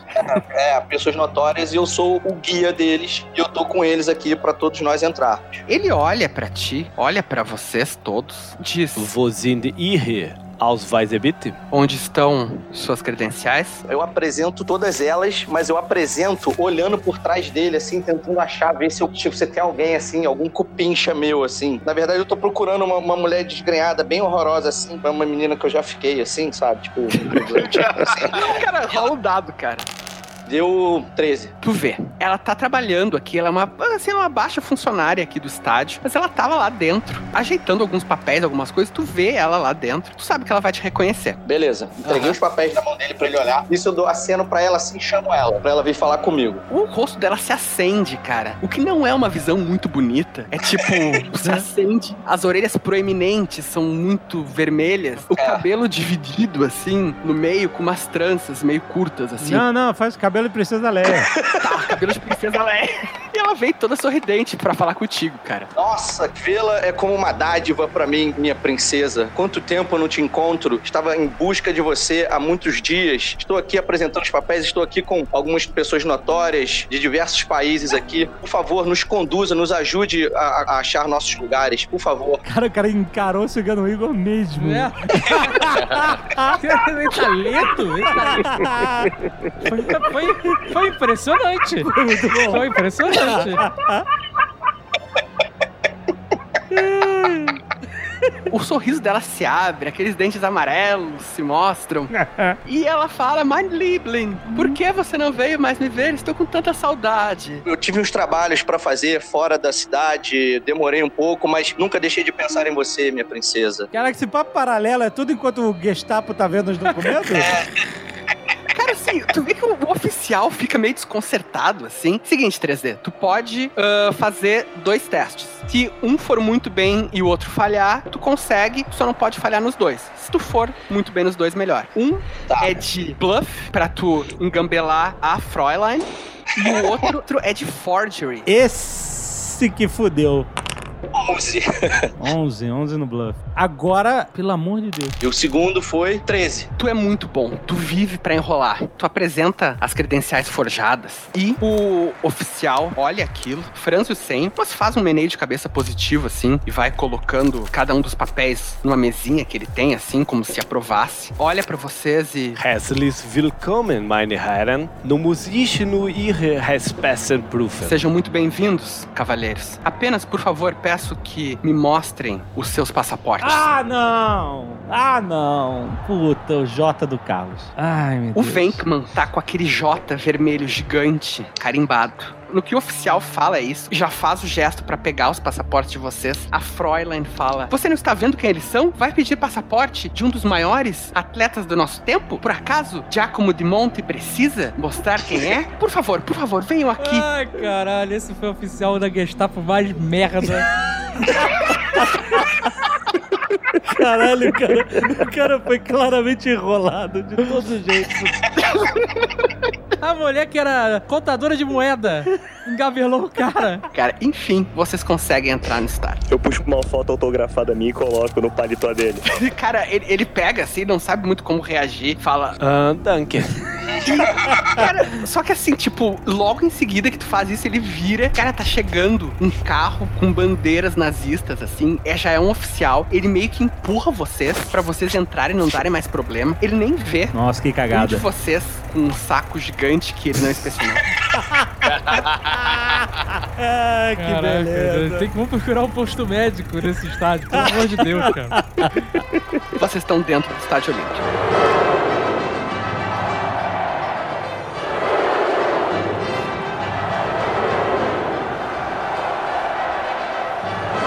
O que vocês veem no estádio são 100 mil pessoas saudando Adolf Hitler. Mais do que ver, vocês ouvem isso de milhares e milhares de vozes preenchendo seus ouvidos e vocês sentem a vibração no ar é de um entusiasmo e um orgulho patriótico totalmente cego sob a haste da suástica. Um enorme sino de bronze toca, anunciando o início das festividades. Esse sino traz o brasão da Alemanha, uma águia, com o lema dessa Olimpíada, que é Eu chamo a juventude do mundo. Essa é a 11ª Olimpíada da Era Moderna. E se todos os planos da Alemanha derem certo, vai ser a maior, a mais gloriosa, marcando todo o poder do regime nazista. Vocês estão por entre os corredores e vocês notam que tem uma patrulha que está sempre logo atrás de vocês. Aquele oficial que deixou vocês entrarem por causa da lábia do cigano Igor, sem olhar os passaportes, sem nem mesmo prestar muita atenção em quem vocês são, ele tá de volta, só que ele tá agora com uma meia dúzia de soldados, soldados nazistas naqueles uniformes marrons. Vocês notam que na mão dele tem um papel, que na verdade é uma foto, cara. É a foto autografada que o Búfalo deu pra ele. Putz grila! Caraca, o cara não ajuda o grupo. Dia passado do cara, o cara deixou uma foto. Ele é fã. São Tomás de Aquino dizia: a vaidade é o maior dos pecados. mas, mas- mas se não são eles torcendo por mim, eu, eu não tenho público. Eu não tenho. Eu não encho a arena. Na cara. Ido, idiosa. Cala a boca. Idiota vaidoso e com soberba. E se vocês sabem que se ele achar vocês e realmente interrogar vocês e descobrir quem vocês são, vão descobrir que entre vocês tem uma pessoa com um passaporte com um J vermelho gigante, tem outro que tá com uma sacola de armas Eu pego o enorme. Igor pela camisa e falo assim: leve a gente pra nossa tribuna de honra agora, senão estamos todos mortos. Vocês vão o mais rápido que vocês conseguem, enquanto mantém um andar meio digno pra não chamar muita atenção. E vocês passam, cara, a menos de um metro de um outro oficial que não sabe o que tá acontecendo. E vocês têm que se manter impertigados, como se nada tivesse errado. O oficial faz um cumprimento pra vocês. Vocês têm que devolver o cumprimento assim, suando frio. Vocês entram na tribuna de honra e ocupam lugares que vocês não sabem se seriam destinados a outras pessoas ou se simplesmente estavam vagos por alguma razão. Tem essa, né, gente? Ainda pode, pode chegar uma galera aí e fudeu. Faraday, tu olha pela fresta e tu vê que o oficial da SS e os soldados passam pela frente da porta da tribuna. E é claro que eles não vão invadir aquilo e arriscar a ira de algum figurão do partido nazista, então eles passam direto. Eu fecho a porta calmamente e falo: Inferno sangrento. Temos que ficar aqui por enquanto.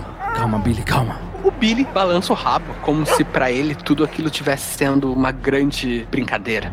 De dentro da tribuna, vocês reparam em algo que vocês acreditavam que nunca seria possível. Câmeras de TV distribuídas ao redor do estádio. Essa vai ser a primeira Olimpíada televisionada da história. Um progresso futurista inimaginável, mas um sinal de que realmente o século XX chegou e vai mudar a história para sempre. Todas essas câmeras estão apontadas pro gramado mesmo, né, do estádio, e lá desfilando, orgulhoso, com o peito inflado e um sorriso confiante no rosto. Vocês veem o ditador da Alemanha, Adolf Hitler. Ele tá acompanhado por uma comitiva, é claro, e ele tá ali para fazer o primeiro gesto dessa abertura das Olimpíadas. Tem uma garotinha, ela deve ter, sei lá, os seus sete anos, talvez um pouco menos, loira, esperando ele com um buquê de flores. Ele chega até ela e vocês têm todos um calafrio ao ver uma coisa que parece o retrato da maldade do regime nazista. Aquela garotinha, com uma cara tão inocente, faz uma saudação nazista e entrega um buquê de flores para Adolf Hitler. Ele aceita. Então, saúda o povo que comemora a passagem dele e se dirige para a tribuna de honra. Quando o chanceler Adolf Hitler já está acomodado na sua tribuna de honra, começa o desfile dos 49 países participantes das Olimpíadas desse ano. As comitivas de cada país passam circulando o estádio, começando, como sempre, pela Grécia. Várias dessas comitivas, ao passarem pela tribuna de honra, fazem a saudação nazista, levantando o braço direito com a mão erguida.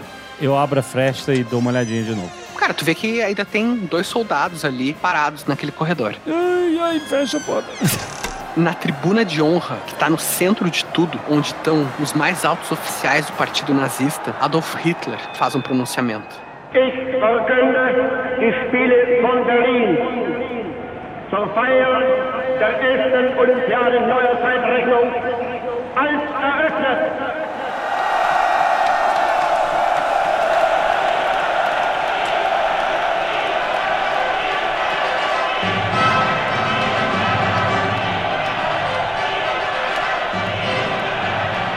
O estádio explode em comemorações. 25 mil pombas brancas são soltas, cobrindo o céu. O Hindenburg, o grande dirigível, que é um dos símbolos do poder alemão, passa por sobre o estádio, carregando uma enorme bandeira nazista. Todas as pessoas, até mesmo soldados, até mesmo oficiais, estão fixados no pronunciamento. Tá todo mundo vidrado lá no. Eu abro a porta e olho em volta. Tu vê que os dois soldados que estavam ali no corredor, eles continuam ali, mas eles não estão prestando a mínima atenção pro corredor. Eles acharam um lugar onde, onde eles podem ver pelo menos uma parte do que tá acontecendo. E tu vê que, cara, um deles quebra o protocolo e uma lágrima tá correndo pelo rosto dele. É realmente um fervor patriótico completamente cego e fundamentado em ódio. Um negócio que realmente assusta vocês. É agora, vamos, vamos. Eu abro a porta bem devagarinho e a gente sai. Não, gente, olha só. Vocês me contrataram, botei vocês pra dentro, mas eu não faço a menor ideia do que vocês estão fazendo aqui, cara. O que, que, que tá acontecendo? É porque a sua presença já foi suficiente, você pode ir embora. Aguarde, espere, espere, Don Zagal. É, ele pode ser muito útil. Afinal, nós não sabemos aonde começar a nossa busca. Igor, você por acaso teria alguém aqui dentro que faz parte da sua rede de contatos que conhece esse lugar? Ó, rapaz, eu conheço um cara que trabalhou na construção, a gente cresceu junto. Ele é meu brother, a gente pode procurar ele aí e ver se ele conhece aí o que vocês estão precisando. Então você vai sair do estádio e vai procurar seu amigo peão de obra. Ou você vai me dizer que seu amigo peão de obra está assistindo a cerimônia de abertura da 11ª Olimpíada Nazista. Rola um dado pra ver o contato que tu tem, cara. Eu vou botar o livro no chão, sentar em cima que eu tô arrebentando. Minhas costas já eram. 18, porra. Ai, meu Deus do céu. Depois eu que minto. Pegou teus dados emprestados. Na verdade, tu conhece realmente um cara que cresceu perto de ti, cresceu na mesma vizinhança do que tu em Berlim. É só que ele é alemão. E ele trabalhou, cara, não na construção aqui, mas ele trabalhou sendo um servente desde o início desse estádio. Então, tipo assim, ele cozinhava, fazia serviços gerais aqui desde o momento da construção. E ele acabou vendo muita coisa. Ele tá aqui hoje de novo, fazendo, tipo, manutenção de última hora, cara. Quando aparece, sei lá, um- uma torneira que não funciona, ele corre pra consertar antes que alguém veja, Pra tudo parecer perfeito nessa festa do povo nazista. Tu procurou o teu contato, Igor. Tu conseguiu encontrar ele fazendo, tipo, terminando uma pintura num canto que ninguém tava vendo, mas que podia ser visto. Era um defeito que não deveria aparecer. E tu falou com ele, claro, escondendo o teu verdadeiro intento. Eu cheguei pro cara e falei assim: ah, meu irmão, tô querendo um cantinho bem escuso, bem daqueles que, meu irmão, só você sabe, aquela parada, meu irmão, que ninguém nunca vai. Caralho, cara. Preciso dar uma fornicada hoje. Pô, eu tô querendo fazer isso aqui dentro, porque, pô, vai ser, né? Vai ser maneiro contar pros outros. Caraca. Não conhece nenhum cantinho obscuro aí que ninguém nunca vai, um lugar, um cantão mesmo, que nem você sabe o que que tem lá, assim, só pra dar uma alegria pra, pra uma menina aí.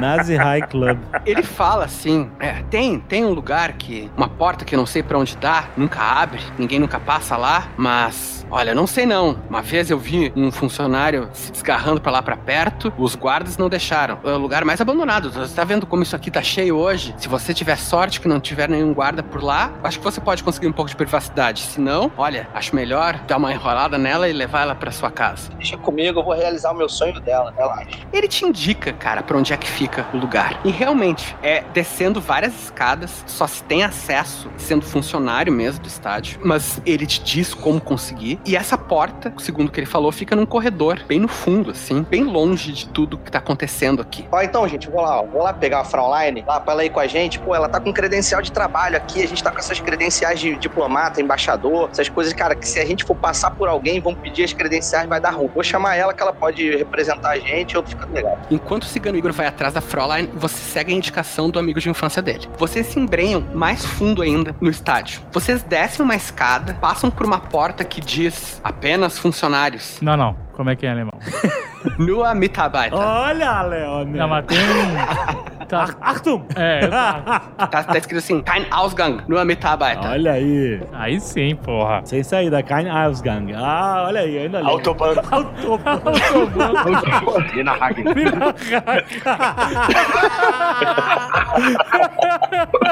Cara, vocês se embrenham nesses corredores, vocês fazem algumas curvas erradas, que acabam em pontos sem saída, em salas de máquinas, coisa e tal, mas vocês acabam deixando o burburinho e a gritaria da multidão cada vez mais pra longe, aquele barulho vai ficando cada vez mais abafado, até que parece que vocês estão simplesmente num subterrâneo. As paredes são de quê? De pedra? Cara, é concreto. A gente olha e parece que faz parte do estádio ainda, ou não? Faz parte do estádio total, é bem arquitetura fascista. E eu quero um teste de percepção de todo mundo. 15. 14 no dado. 13. Dois. Três. Jimmy, Venkman e Buffalo. Vocês três ouvem um murmúrio bem baixo, uma coisa bem sutil, uma conversa em vozes muito baixas. Parecem ser entre dois homens falando em alemão. Eles parecem estar com armas nas mãos, porque as armas fazem aquele clac, clac, clac. Esse barulho parece estar vindo de um corredor à esquerda, que faz uma. O, o corredor onde vocês estão faz uma dobra e segue em frente. Esse barulho parece estar vindo da esquerda. Búfalo, onde está o seu espelho? Você deve ter um espelho. Eu não ando com um espelho Mas comigo. como não, homem? Você tem que acertar esse cabelo italiano bonito? Falem baixo, estúpidos. Eu tenho uma navalha, mas tá toda enferrujada. Né, obviamente a gente tinha experiência disso com a guerra, né? De olhar bem no cantinho, assim, bem deschavado pela lâmina. Quantas pessoas são? São dois guardas, cara. Eu devolvo a lâmina pro Dom Azagal. Búfalo, pegue seu soco inglês, prepare-se para nocautear um soldado. Não, não, não, não, não, não. Eu tenho um jeito melhor. Eu tô abrindo meu saco aqui. Tirei de dentro uma mochila com tanque. Tô vestindo o tanque. Meu Deus! Fala baixo. Cara, você... Fala baixo, fala baixo. Fique atrás de mim. Você tem um lança... Como diabos você tem um lança-chamas? Olha, gente, tô olhando aqui, tem mais arma aqui dentro, hein? É o Papai Noel do mal?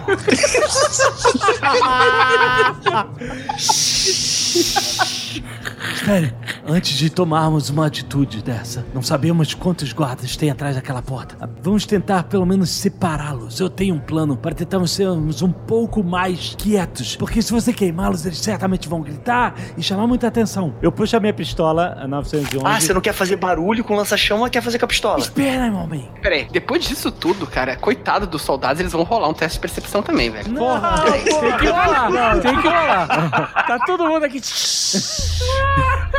Ah, eles têm chance, eles têm chance, eles são orelhudos, cara. Vocês ouvem que eles de repente param. Eu vou gritar, vou gritar. Não, não, não, não. Aonde tá meu uísque? Fui pra trás do tanque. Fui pra trás do Búfalo. Um dos guardas grita Achtung! e o outro corre. Em questão de dois segundos, ele chega no corredor que vocês estão. Quando ele se depara com vocês todos, velho. Iniciativa pra todo mundo. Eita. O Jimmy vai ter um bônus porque realmente ele fez toda a arapuca, né? Dois. Nove. 18. 14. Fala aí, Tucano. 20. Ah, moleque! Caramba, cara. Engole essa, Leonardo.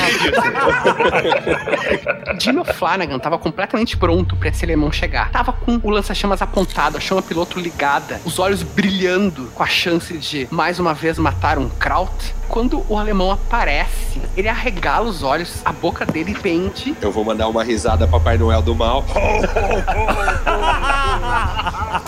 e catch a fire.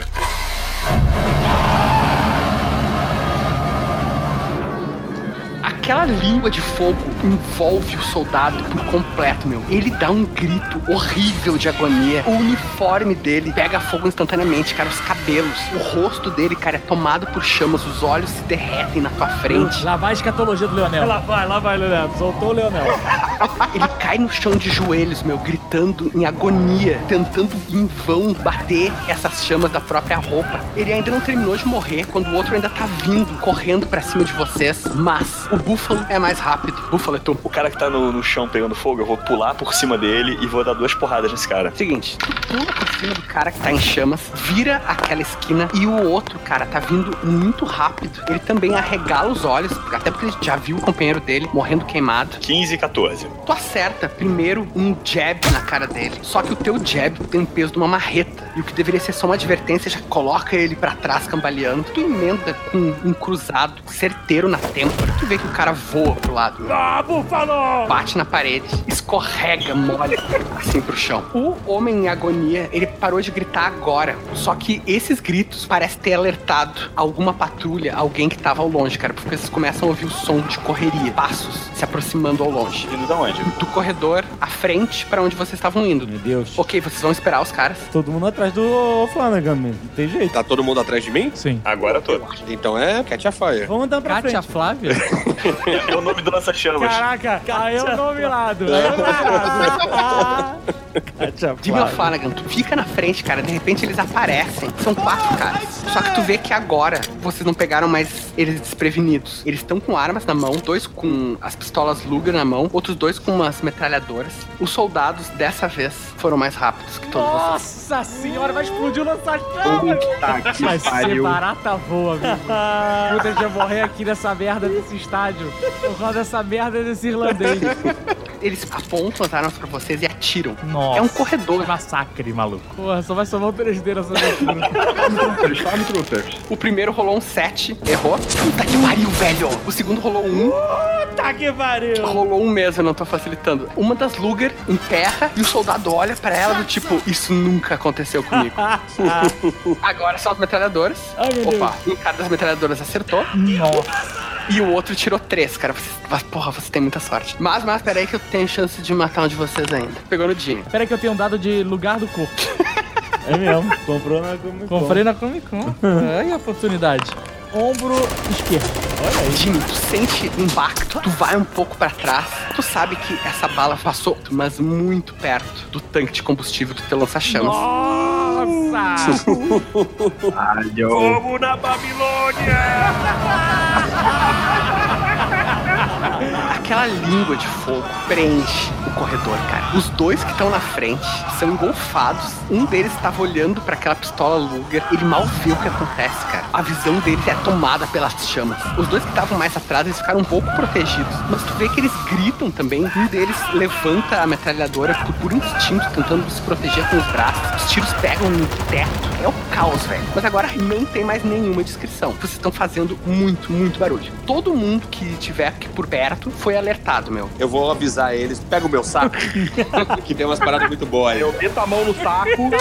Cadê ela? Eu metendo a mão, qual que eu pego? Pega lá de machine gun. Agora só temos um caminho para frente. Vamos? Eu pego o Billy no colo. Vem, Billy. Vocês passam pelos corpos, cara. Aqueles que conseguem pulam por cima dos cadáveres que ainda estão queimando. Os olhos estão lacrimejando com a fumaça. Vocês estão com muito calor, assim, tá tudo enevoado. Mal conseguem enxergar direito. Tá o caos ali, cara. Vocês seguem correndo, os ouvidos de vocês unindo. Vocês começam já a ouvir correria, gritos em alemão vindos de outros lados. Talvez alguns corredores mais acima, talvez alguma passagem que vocês não tenham visto no meio do caos. Mas, quando vocês correm algumas dezenas de metros, vocês veem aquilo que o contato do cigano Igor tinha falado. Num lado da parede, um duto de ventilação completamente deslocado, completamente parece não levar a lugar nenhum. Não é algo que tinha mais nenhum outro lugar desses corredores. Chama muito a atenção de vocês. Olhando rapidamente assim pra dentro, ele parece levar pra baixo, que é uma coisa que não faz sentido nenhum. Ah, vamos no compactador de lixo. Eu vou tentar levantar a grade. Faz um teste de força. 20. Eu só vou te dizer uma coisa, meu. Monta um stand na Comic Con e vende esses dados, cara.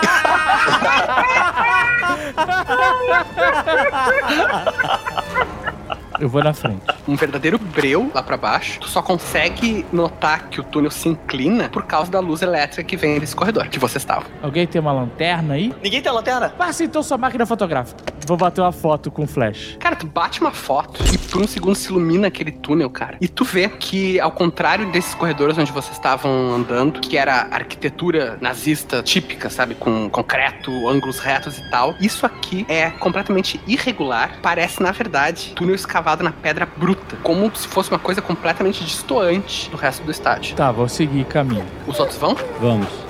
Calma, Billy, calma. Venha, aqui é mais seguro. Vocês estão entrando no túnel, cara. Jimmy Flanagan, tu é um dos últimos a entrar. Tu tá ouvindo aquela gritaria, correria de nazistas. Parece que tá chegando perto. Só que, cara, a fumaça do lança-chamas, ela se espalhou, meio que tomou o corredor. Tu não tá conseguindo enxergar direito. Os olhos lacrimejando. De repente, cara, tu ouve o som de passos correndo muito perto de ti. Fogo, fogo, foda-se, fogo. Cara, tu te vira de supetão, aperta o gatilho do lança-chama sem nem pensar. Aquela fumaceira se ilumina com mais chama ainda. Por um segundo, tu vê o rosto do cigano Igor. Por um segundo, ele nota o que tá acontecendo, ele olha pra ti, cara. E de trás dele sai a Fräulein que ele foi Caraca. buscar. Ela já tá em chamas, os cabelos pegando fogo, o rosto com uma expressão de terror total. Meu Deus, o que estamos fazendo? Estamos ficando insanos. Deus tenha piedade da alma dela. Ah, não vai ter não. Pecado de luxúria? Não vai ter mesmo. Ele começa a gritar descontrolado. Ele primeiro se joga no chão, depois ele se levanta e se joga numa parede na outra. Porra, isso não é assim não, gente, por favor. O cara cambaleia pra trás, berrando. É uma morte horrível. cara, vê, só que tu vê que tem mais nazistas vindo por trás. Eles meio que batem no Igor e na Fräulein, que ainda estão se debatendo de dor e agonia. O uniforme de um deles começa a pegar fogo. Eu vou dar uma última lambida de fogo aí, porque eu já, já fui pro saco com o ciganinho. Assim, eu faço duas boas ações. Mato o nazista e, e ele morre mais rápido, né? Pra não sofrer. Caralho. Mais uma lambida, só mais uma lambida. Kátia Flávia lança chamas. Valoraça Beuzebu provocante. Valoraça Lucifer. É o inferno na terra. O cigano Igor vira só uma silhueta enegrecida. Os nazistas são pegos naquela língua de fogo gigante. E tu sabe que pelo menos tu deu pro Igor uma morte ah, rápida? Não, não. Não deu não. Não deu mesmo, cara. Não deu mesmo.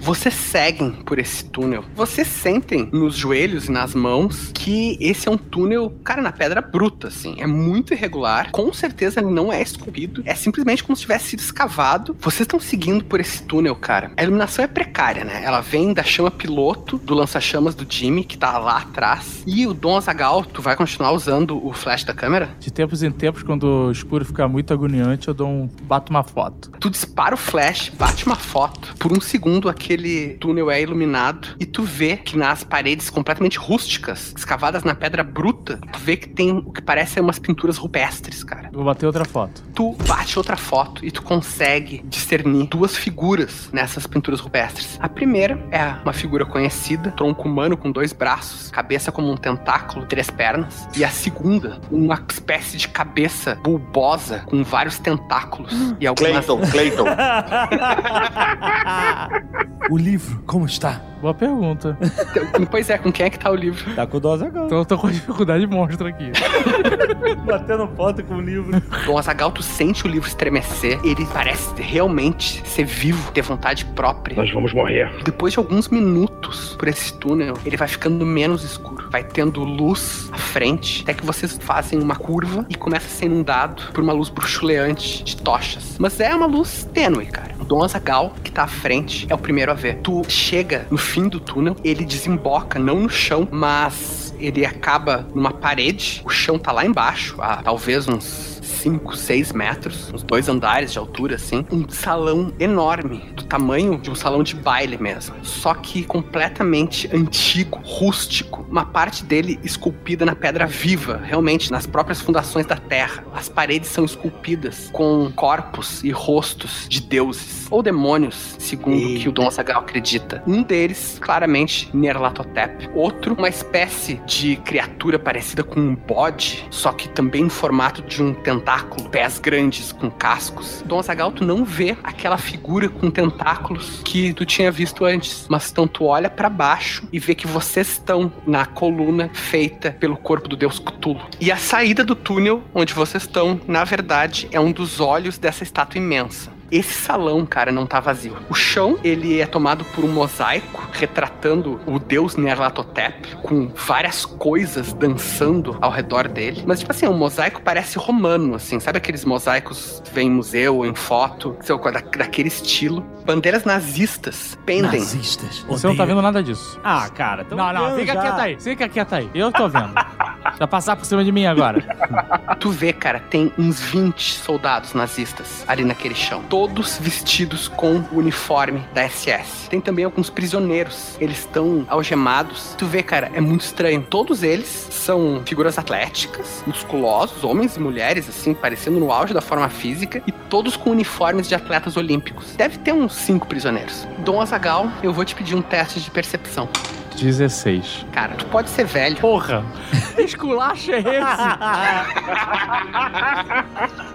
Mas ia ser um elogio. Mas os teus olhos ainda são afiados e precisos. Tu olha lá embaixo e tu vê algumas figuras conhecidas. A primeira, um homem alto, loiro, porte altivo, costas retas, dando ordens, jeito formal, controlado, mas muito autoritário. Um homem que vocês conheceram no início do ano, professor Dr. Johann von Strauss. Ao lado dele, uma mulher alta também, bonita, Balbrica. É a Valbrica, é. Pe- mas com um ar muito severo e autoritário, cara. O cabelo preso num coque muito rígido. Agora que tu já tem referência, tu consegue notar que essa mulher também tem os olhos muito esbugalhados e muito separados. Eita, Balbrica era assim? Porque ela tem cara de sapo, é isso? Tem uma Ah, carinha eu, leve, eu- carinha eu lembro que uma delas era bem gata, mas era muito, muito séria. Essa que tu gostou, Ela né? não tinha cara de sapo antes. É que vocês a batizaram, o nome dela é Abigail. Vocês batizaram ela de Balbreaker e de Helga. É por isso que tá dando confusão, cara. É só agora que vocês têm a referência dos sapos, vocês notam que realmente isso não é só uma idiosincrasia de um rosto. Isso é um indicativo de algo mais sinistro. Tá, eu vejo mais alguém. Tu vê, cara, todos esses, o único que talvez consiga te colocar algum medo. Um homem pequeno, não muito alto, magro, com um rosto ovalado e um bigodinho fraco, mas dando ordens, com sua voz esganiçada, dando ordens com mais autoridade do que qualquer um. Sabe que aquele é o líder da SS, um dos maiores oficiais do partido nazista, Heinrich Himmler. Nossa, eu, eu me caguei agora aqui. Diabo Sério. tá na sala. É, não, eu, agora, agora eu fiquei com medo. Até então eu tava bem tranquilo com o Tulo. Clayton, a minha Latoptep, uh, tudo tranquilaço. Agora deu uma arrepiada aqui, cara. Porque o Himmler era mega ocultista, né? Sei. Caralho. Além de ser o diabo na Terra. O diabo. Eu virei pra trás e falei assim: o demônio está aqui. E ele é de carne e osso. Himmler está nessa sala. O quê? Himmler, o general da SS. O que eles estão falando? Eu não sei, eu não estou ouvindo, eu estou vendo só. O que está acontecendo? É uma espécie de ritual pagão. É aqui então que nós temos que vir. O Então, livro. aqui tá cheio de soldado nazista, tem uns 20 lá embaixo cercando atletas sarados. Venkman. E o cientista e o médico que encontramos no hospício está aqui também com a dona Balbrica. Meu Deus. Venkman. O que significa isso? Ele estava por trás de tudo. Ele sabia da Sherlock. porra toda. Temos o Sherlock Holmes. Mas então, ele me escreveu a carta. O Himmler? Não. Von Strauss. Ah, sim. Ele queria a informação que nós tiramos de William Faraday. Ele queria que nós fôssemos lá. Não só isso. Ele queria o livro. E nós trouxemos a porcaria do livro pra ele. Vocês são completamente idiotas, eu falei pra destruir esse livro. A gente tentou, mas o livro não destrói. Agora nós trouxemos o livro pro berço dos nazistas. Vamos voltar. Não podemos voltar porque a porra do corredor está pegando fogo, seu ignóbil. O que vamos fazer? Talvez aumentar a temperatura. Aumentar a temperatura? Do que você está falando? Completamente louco. Jogue lá dentro o tanque e a gente explode ele. Peraí, peraí, peraí, peraí. Tô chegando, tô chegando. Não, não, não passa, não tem É uma espaço. boa ideia. Não, mas não dá pra passar Eu tô chegando. Como é que eu vou sair daqui? Eu Eu tô tô na frente. chegando, ok? Tem seis metros de Chega altura do aqui. Passa, não passa. Onde você é magro. Você vai jogar o tanque e vai fazer o quê, seu idiota? Eu vamos atirar no tanque. Que tanque que vocês vão jogar? O tanque do lança-chama. Que tá nas minhas costas. Sim. E vocês estão tomando a decisão. Fala baixo. O Búfalo tá com uma metralhadora sinistra. Dá pra ele matar pelo menos uns 15. Mas então, eles vão responder o fogo e não temos pra onde sair. O elemento surpresa da explosão do tanque seria ideal. Qual que é? a- É jogar o tanque do lança-chamas e fazer o que com ele? E atirar e depois fuzilar quem sobrar. Vocês estão vendo muito filme de Hollywood. Se vocês acham que Isso é atirar só no... um RPG, vai funcionar. Diante desse argumento, tô até tirando aqui o tanque. Eu vou passar pra trás com o livro porque eu não vou fazer nada aqui na frente. Pera aí, dá licença, Faraday. Chega pra lá. Vai, vai, passa, passa, Eu tô passando aqui, eu vou proteger o livro. Cara, o livro estremece, cara, na tua mão. Ele chega a dar um repelão naquela direção, como se ele estivesse vivo. Olha o que, que tá acontecendo, o livro tá querendo pro diabo. Segura esse livro. Eu tô segurando, mas eu tenho que segurar essa porra dessa máquina fotográfica aqui também. Cuidado com a câmera, né, cara? Búfalo, toma essa merda dessa câmera. Porque eu tenho que revelar umas fotos boas que eu tirei aí. ó. Então, e você é um nojento. Eu envio por correio. Envio pro correio. Manda nudes.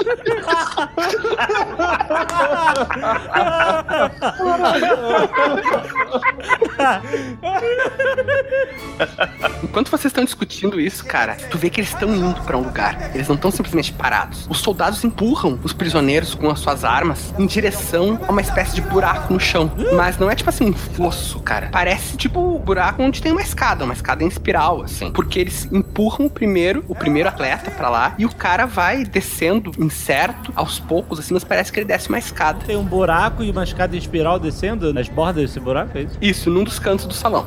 E eles todos descem por ali? O primeiro tá descendo, os soldados estão empurrando, dois soldados descem atrás dele. Von Strauss e o Himmler parecem estar discutindo alguma coisa em alemão. Discutindo ou conversando? É, dado mesmo. Em alemão, Em alemão não dá pra saber. Porque eu sei alemão, quero saber o que eles estão discutindo. Ai, começou esse eu sei alemão do Rex. Himmler fala: Eile, das Ritual muss gleich beginnen. Peguei um beginning aí. Então ela deve começar logo, não é isso? Exatamente. Cara, o Jovem Nerd é o mestre do alemão. Pô, eu também entendi isso. Ritual e beginning, porra. Não precisava ter falado mais nada. E é isso, meu. Os atletas estão sendo empurrados pra essa escada em espiral que desce. E o Strauss e o Himmler? Eles ficam pra trás, só que ainda assim acompanhados por 10 soldados. Se a gente explodir alguma coisa ali perto deles, a gente atinge os atletas? Se vocês esperarem o último atleta descer a escada, provavelmente não. Vamos esperar os atletas descerem. Vamos acabar com essa escória nazista.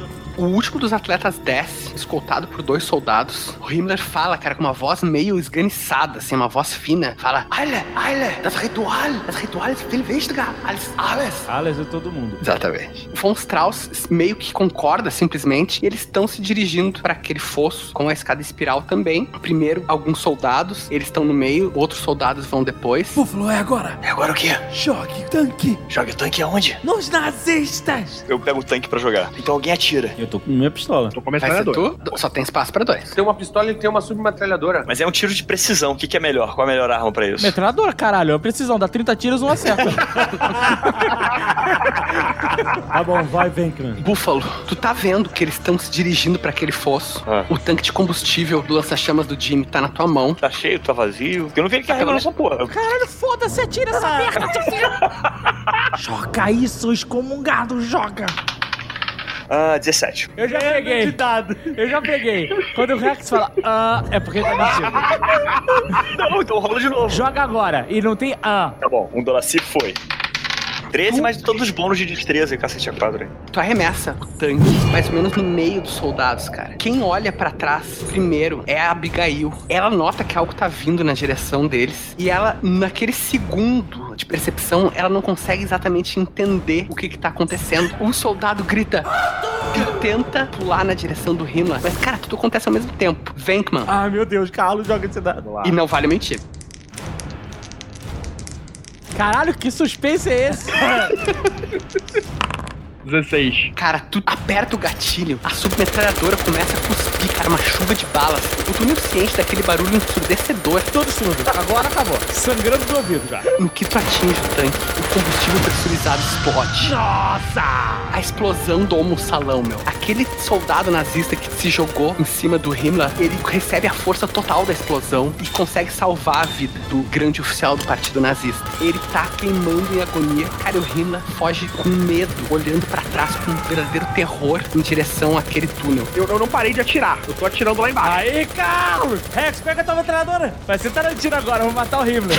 vai, ser, vai ser bastardo e glória essa porra. Vocês veem que o Von Strauss, cara, ele tá pegando fogo, meu. A Abigail tá com um braço em chamas. Ela tenta puxar ele na direção do fosso, cara. Três soldados, um deles pegando fogo. Os outros dois intactos começam a atirar na direção da boca do túnel. Então eu vou pegar minha metralhadora, que é muito maior que a do Venkman, e vou começar a atirar também. Tem que demorar um round pegando a metralhadora, velho. É tu, Carlos.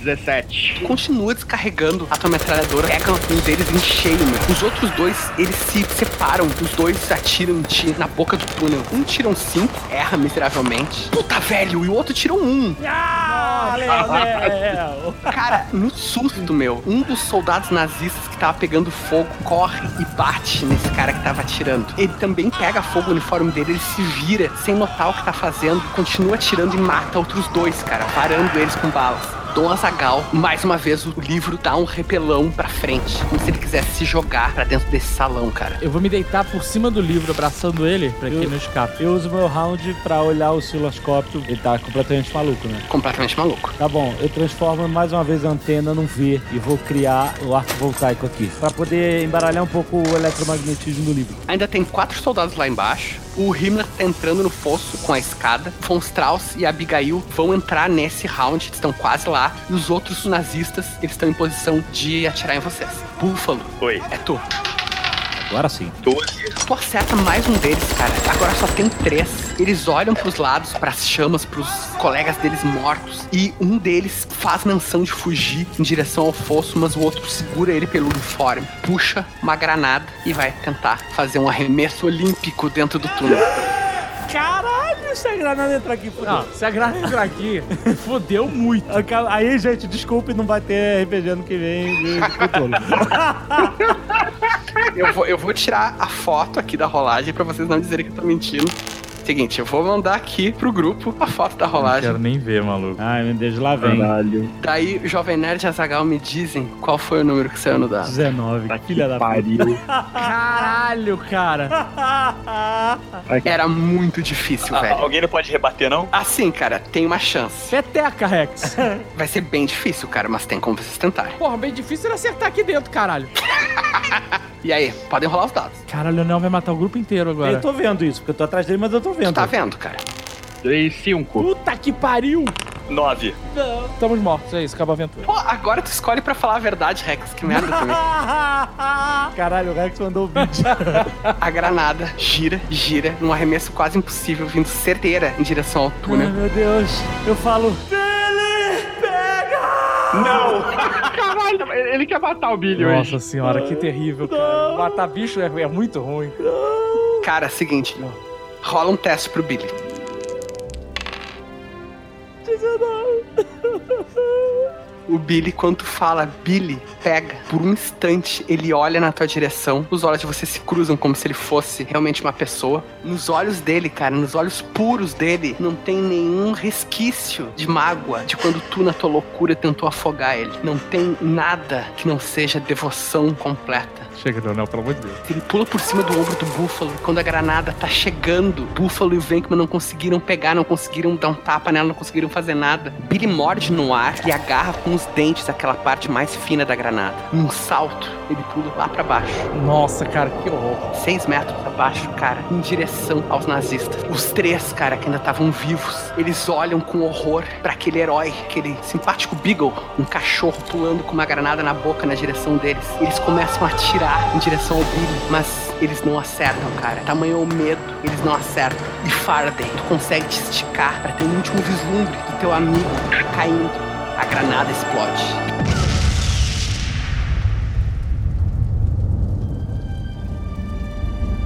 Billy é engolfado por uma bola de fogo gigante, dando cabo de três nazistas, entregando a vida dele pra salvar a de todos vocês. Você matou um doguinho indefeso, brother. Caralho. Isso aí é loucura de Cutulo mesmo, cara. Perto de tu, Faraday, o Cthulhu é fichinha. O que, que vocês querem que eu faça? Eu tô morrendo, todo mundo. Thomas Faraday, tu não consegue manter o osciloscópio firme nas tuas mãos, cara. Ele escorrega das tuas mãos e tu nem percebe, porque tu tá muito abalado. Faz um teste de destreza, porque tem uma chance desse objeto cair lá embaixo. Sete. Ele cai, se quebra lá embaixo. No mesmo instante, tu começa a ouvir a voz do Necronomicon na tua cabeça. Não! Eu trago de volta. É fácil. Tire-me do padre. Abra minhas pernas. É um ritual. Você não precisa ficar sozinho. Você já entregou seus filhos. Já entregou sua esposa. Você perdeu a cara. Perdeu tudo. Você não tem mais. Você não é mais um oficial. Você não é mais um soldado. Você não tem mais nada. Abra as minhas páginas. Abra as minhas páginas e eu trago seu amigo de volta vai fazer um teste de sanidade agora, porque tu fez uma coisa muito horrível que eu nunca pensei que um jogador meu ia fazer. Salvar a vida do grupo inteiro? Você nunca pensou? Matar o Bigo em defesa. Caraca, caraca, olha só. a Você podia guerra. ter pulado em cima da granada e abafado ela. Isso é salvar a vida do grupo inteiro. Jogou. Sanidade. 27. 27? Quanto é minha sanidade? Passou. Puta que pariu, é 27, puta da puta. Puxa. Bom, e aí, o que, que vocês fazem? Billy, Billy. Eu abraço o Thomas. Billy, Billy. O livro. Não vai pedir o livro. A gente vai morrer. A gente vai morrer.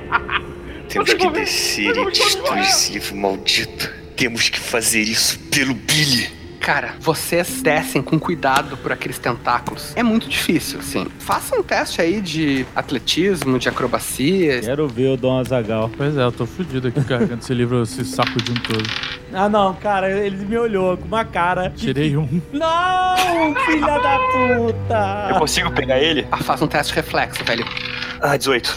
Olha aí, quando ele fala, ah, esse é muito escroto. O backup, é o backup. Vocês todos estavam descendo. O Rex já tava no meio da escalada. O Dom Azagal foi tentar descer, escorregou e caiu com queda livre. Rex, tu conseguiu pegar ele pela camisa. A camisa do Dom Azagal se rasga um pouco. O Dom Azagal faz um teste de destreza pra ver se tu consegue ficar com o die Fnasmos. 4.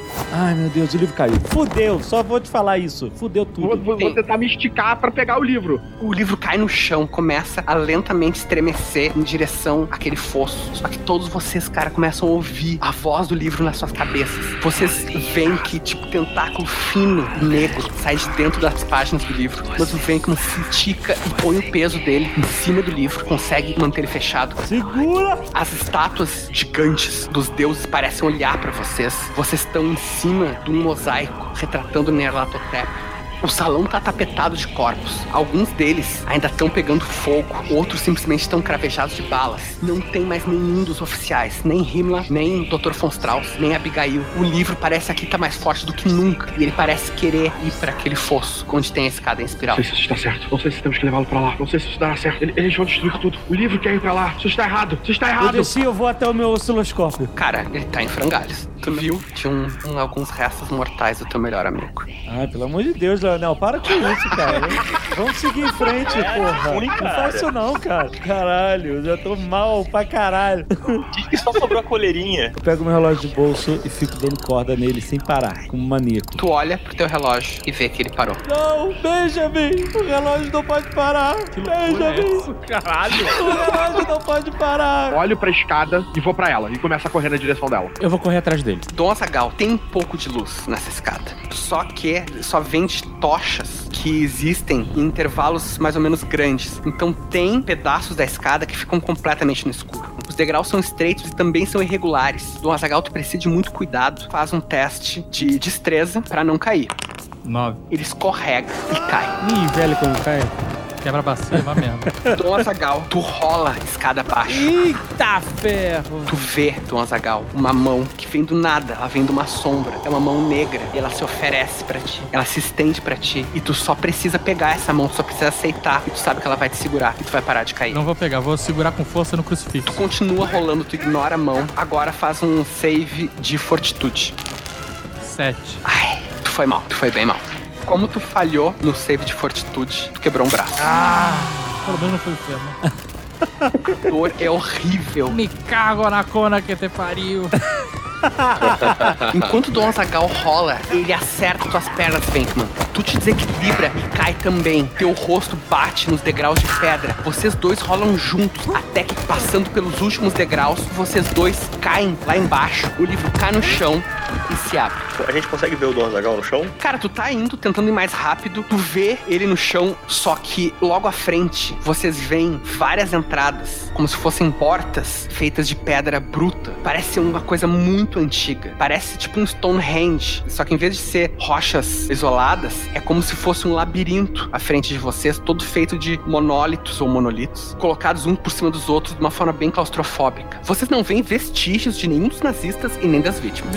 Vocês veem isso sob a luz de várias tochas, e a luz dessas tochas também ilumina o necronômico. O olhar de todos vocês é atraído pro necronômico aberto. Mesmo que o Dom Azagal, gemendo de dor, caído no chão, seja mais urgente, o olhar de vocês é atraído pro necronômico. Ai, meu Deus do céu. O azar de vocês foi que vocês notaram aquilo muito bem. E vocês veem um ritual escrito claramente, escrito de forma quase simplista. E vocês não conseguem não ler uma parte daquilo. Vocês fazem teste de sanidade.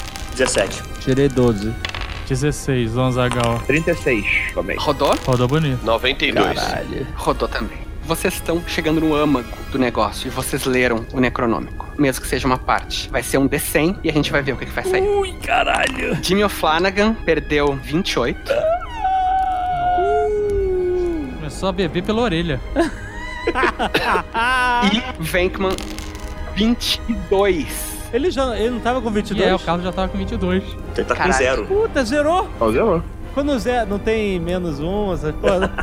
Assim, cara, professor Venkman, tu lê o Necronômico. E aquilo entra fundo na tua mente. Tu pesquisou o oculto a tua vida toda, mas agora o oculto te encontrou de uma maneira que tu nunca pensou. Aquele ritual entra dentro da tua cabeça e substitui tuas memórias. Substitui as memórias dos teus companheiros que tu conheceu na guerra. Substitui todo o teu estudo de psicologia, o teu orgulho por ter alcançado tenure em Oxford. Substitui família, religião, qualquer medo que tu possa ter. Tudo isso é apagado, porque só existe lugar para uma coisa na tua mente agora. Cthulhu, E o conhecimento do Necronômico.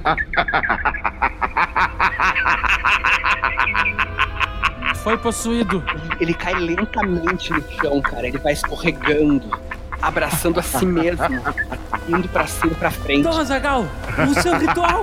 Vou fazer. Búfalo, segure-o. Aí tirei água benta, joguei em cima Tu dele. joga uma vez água benta, não acontece nada. Tu joga a segunda vez, tem um chiado, como se tu jogasse água em algo muito quente. Vou jogar de novo. Todos vocês olham pra ele e vocês veem uma colfada de verme sai da boca do Venkman. Ai, que. Ele abre a boca muito larga e abre e vai abrindo cada vez mais, até que a boca dele começa a tomar o rosto. A boca dele expande pra cima do nariz quebrado e vai engolindo. Se expande pra cima das bochechas. Vocês veem o último resquício da personalidade do Venkman, que é o terror que aparece só nos olhos dele. Mas então aquele buraco negro toma os olhos dele também. Eita. Mais uma golfada de verme sai daquele buraco. Búfalo, tu segura ele, ele não tá mais resistindo. É fácil segurar. E agora, o rosto do companheiro de vocês, do veterano de guerra, Howard Phillips Venkman, não é mais o rosto dele. Ele não tem mais rosto. Apenas um buraco cujas margens são cobertas de verme. Santo Isaac Newton!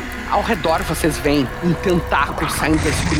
Não parece natural, por mais que seja um tentáculo, ele não é uma coisa que veio de um animal. Ele tem um cheiro que vocês nunca sentiram. Outros tentáculos aparecem no canto dos olhos de vocês e quando vocês olham diretamente pra eles, só vem um escuro. Dom Azagal, tu sente na tua nuca algo gelado e gosmento e tu ouve uma risada.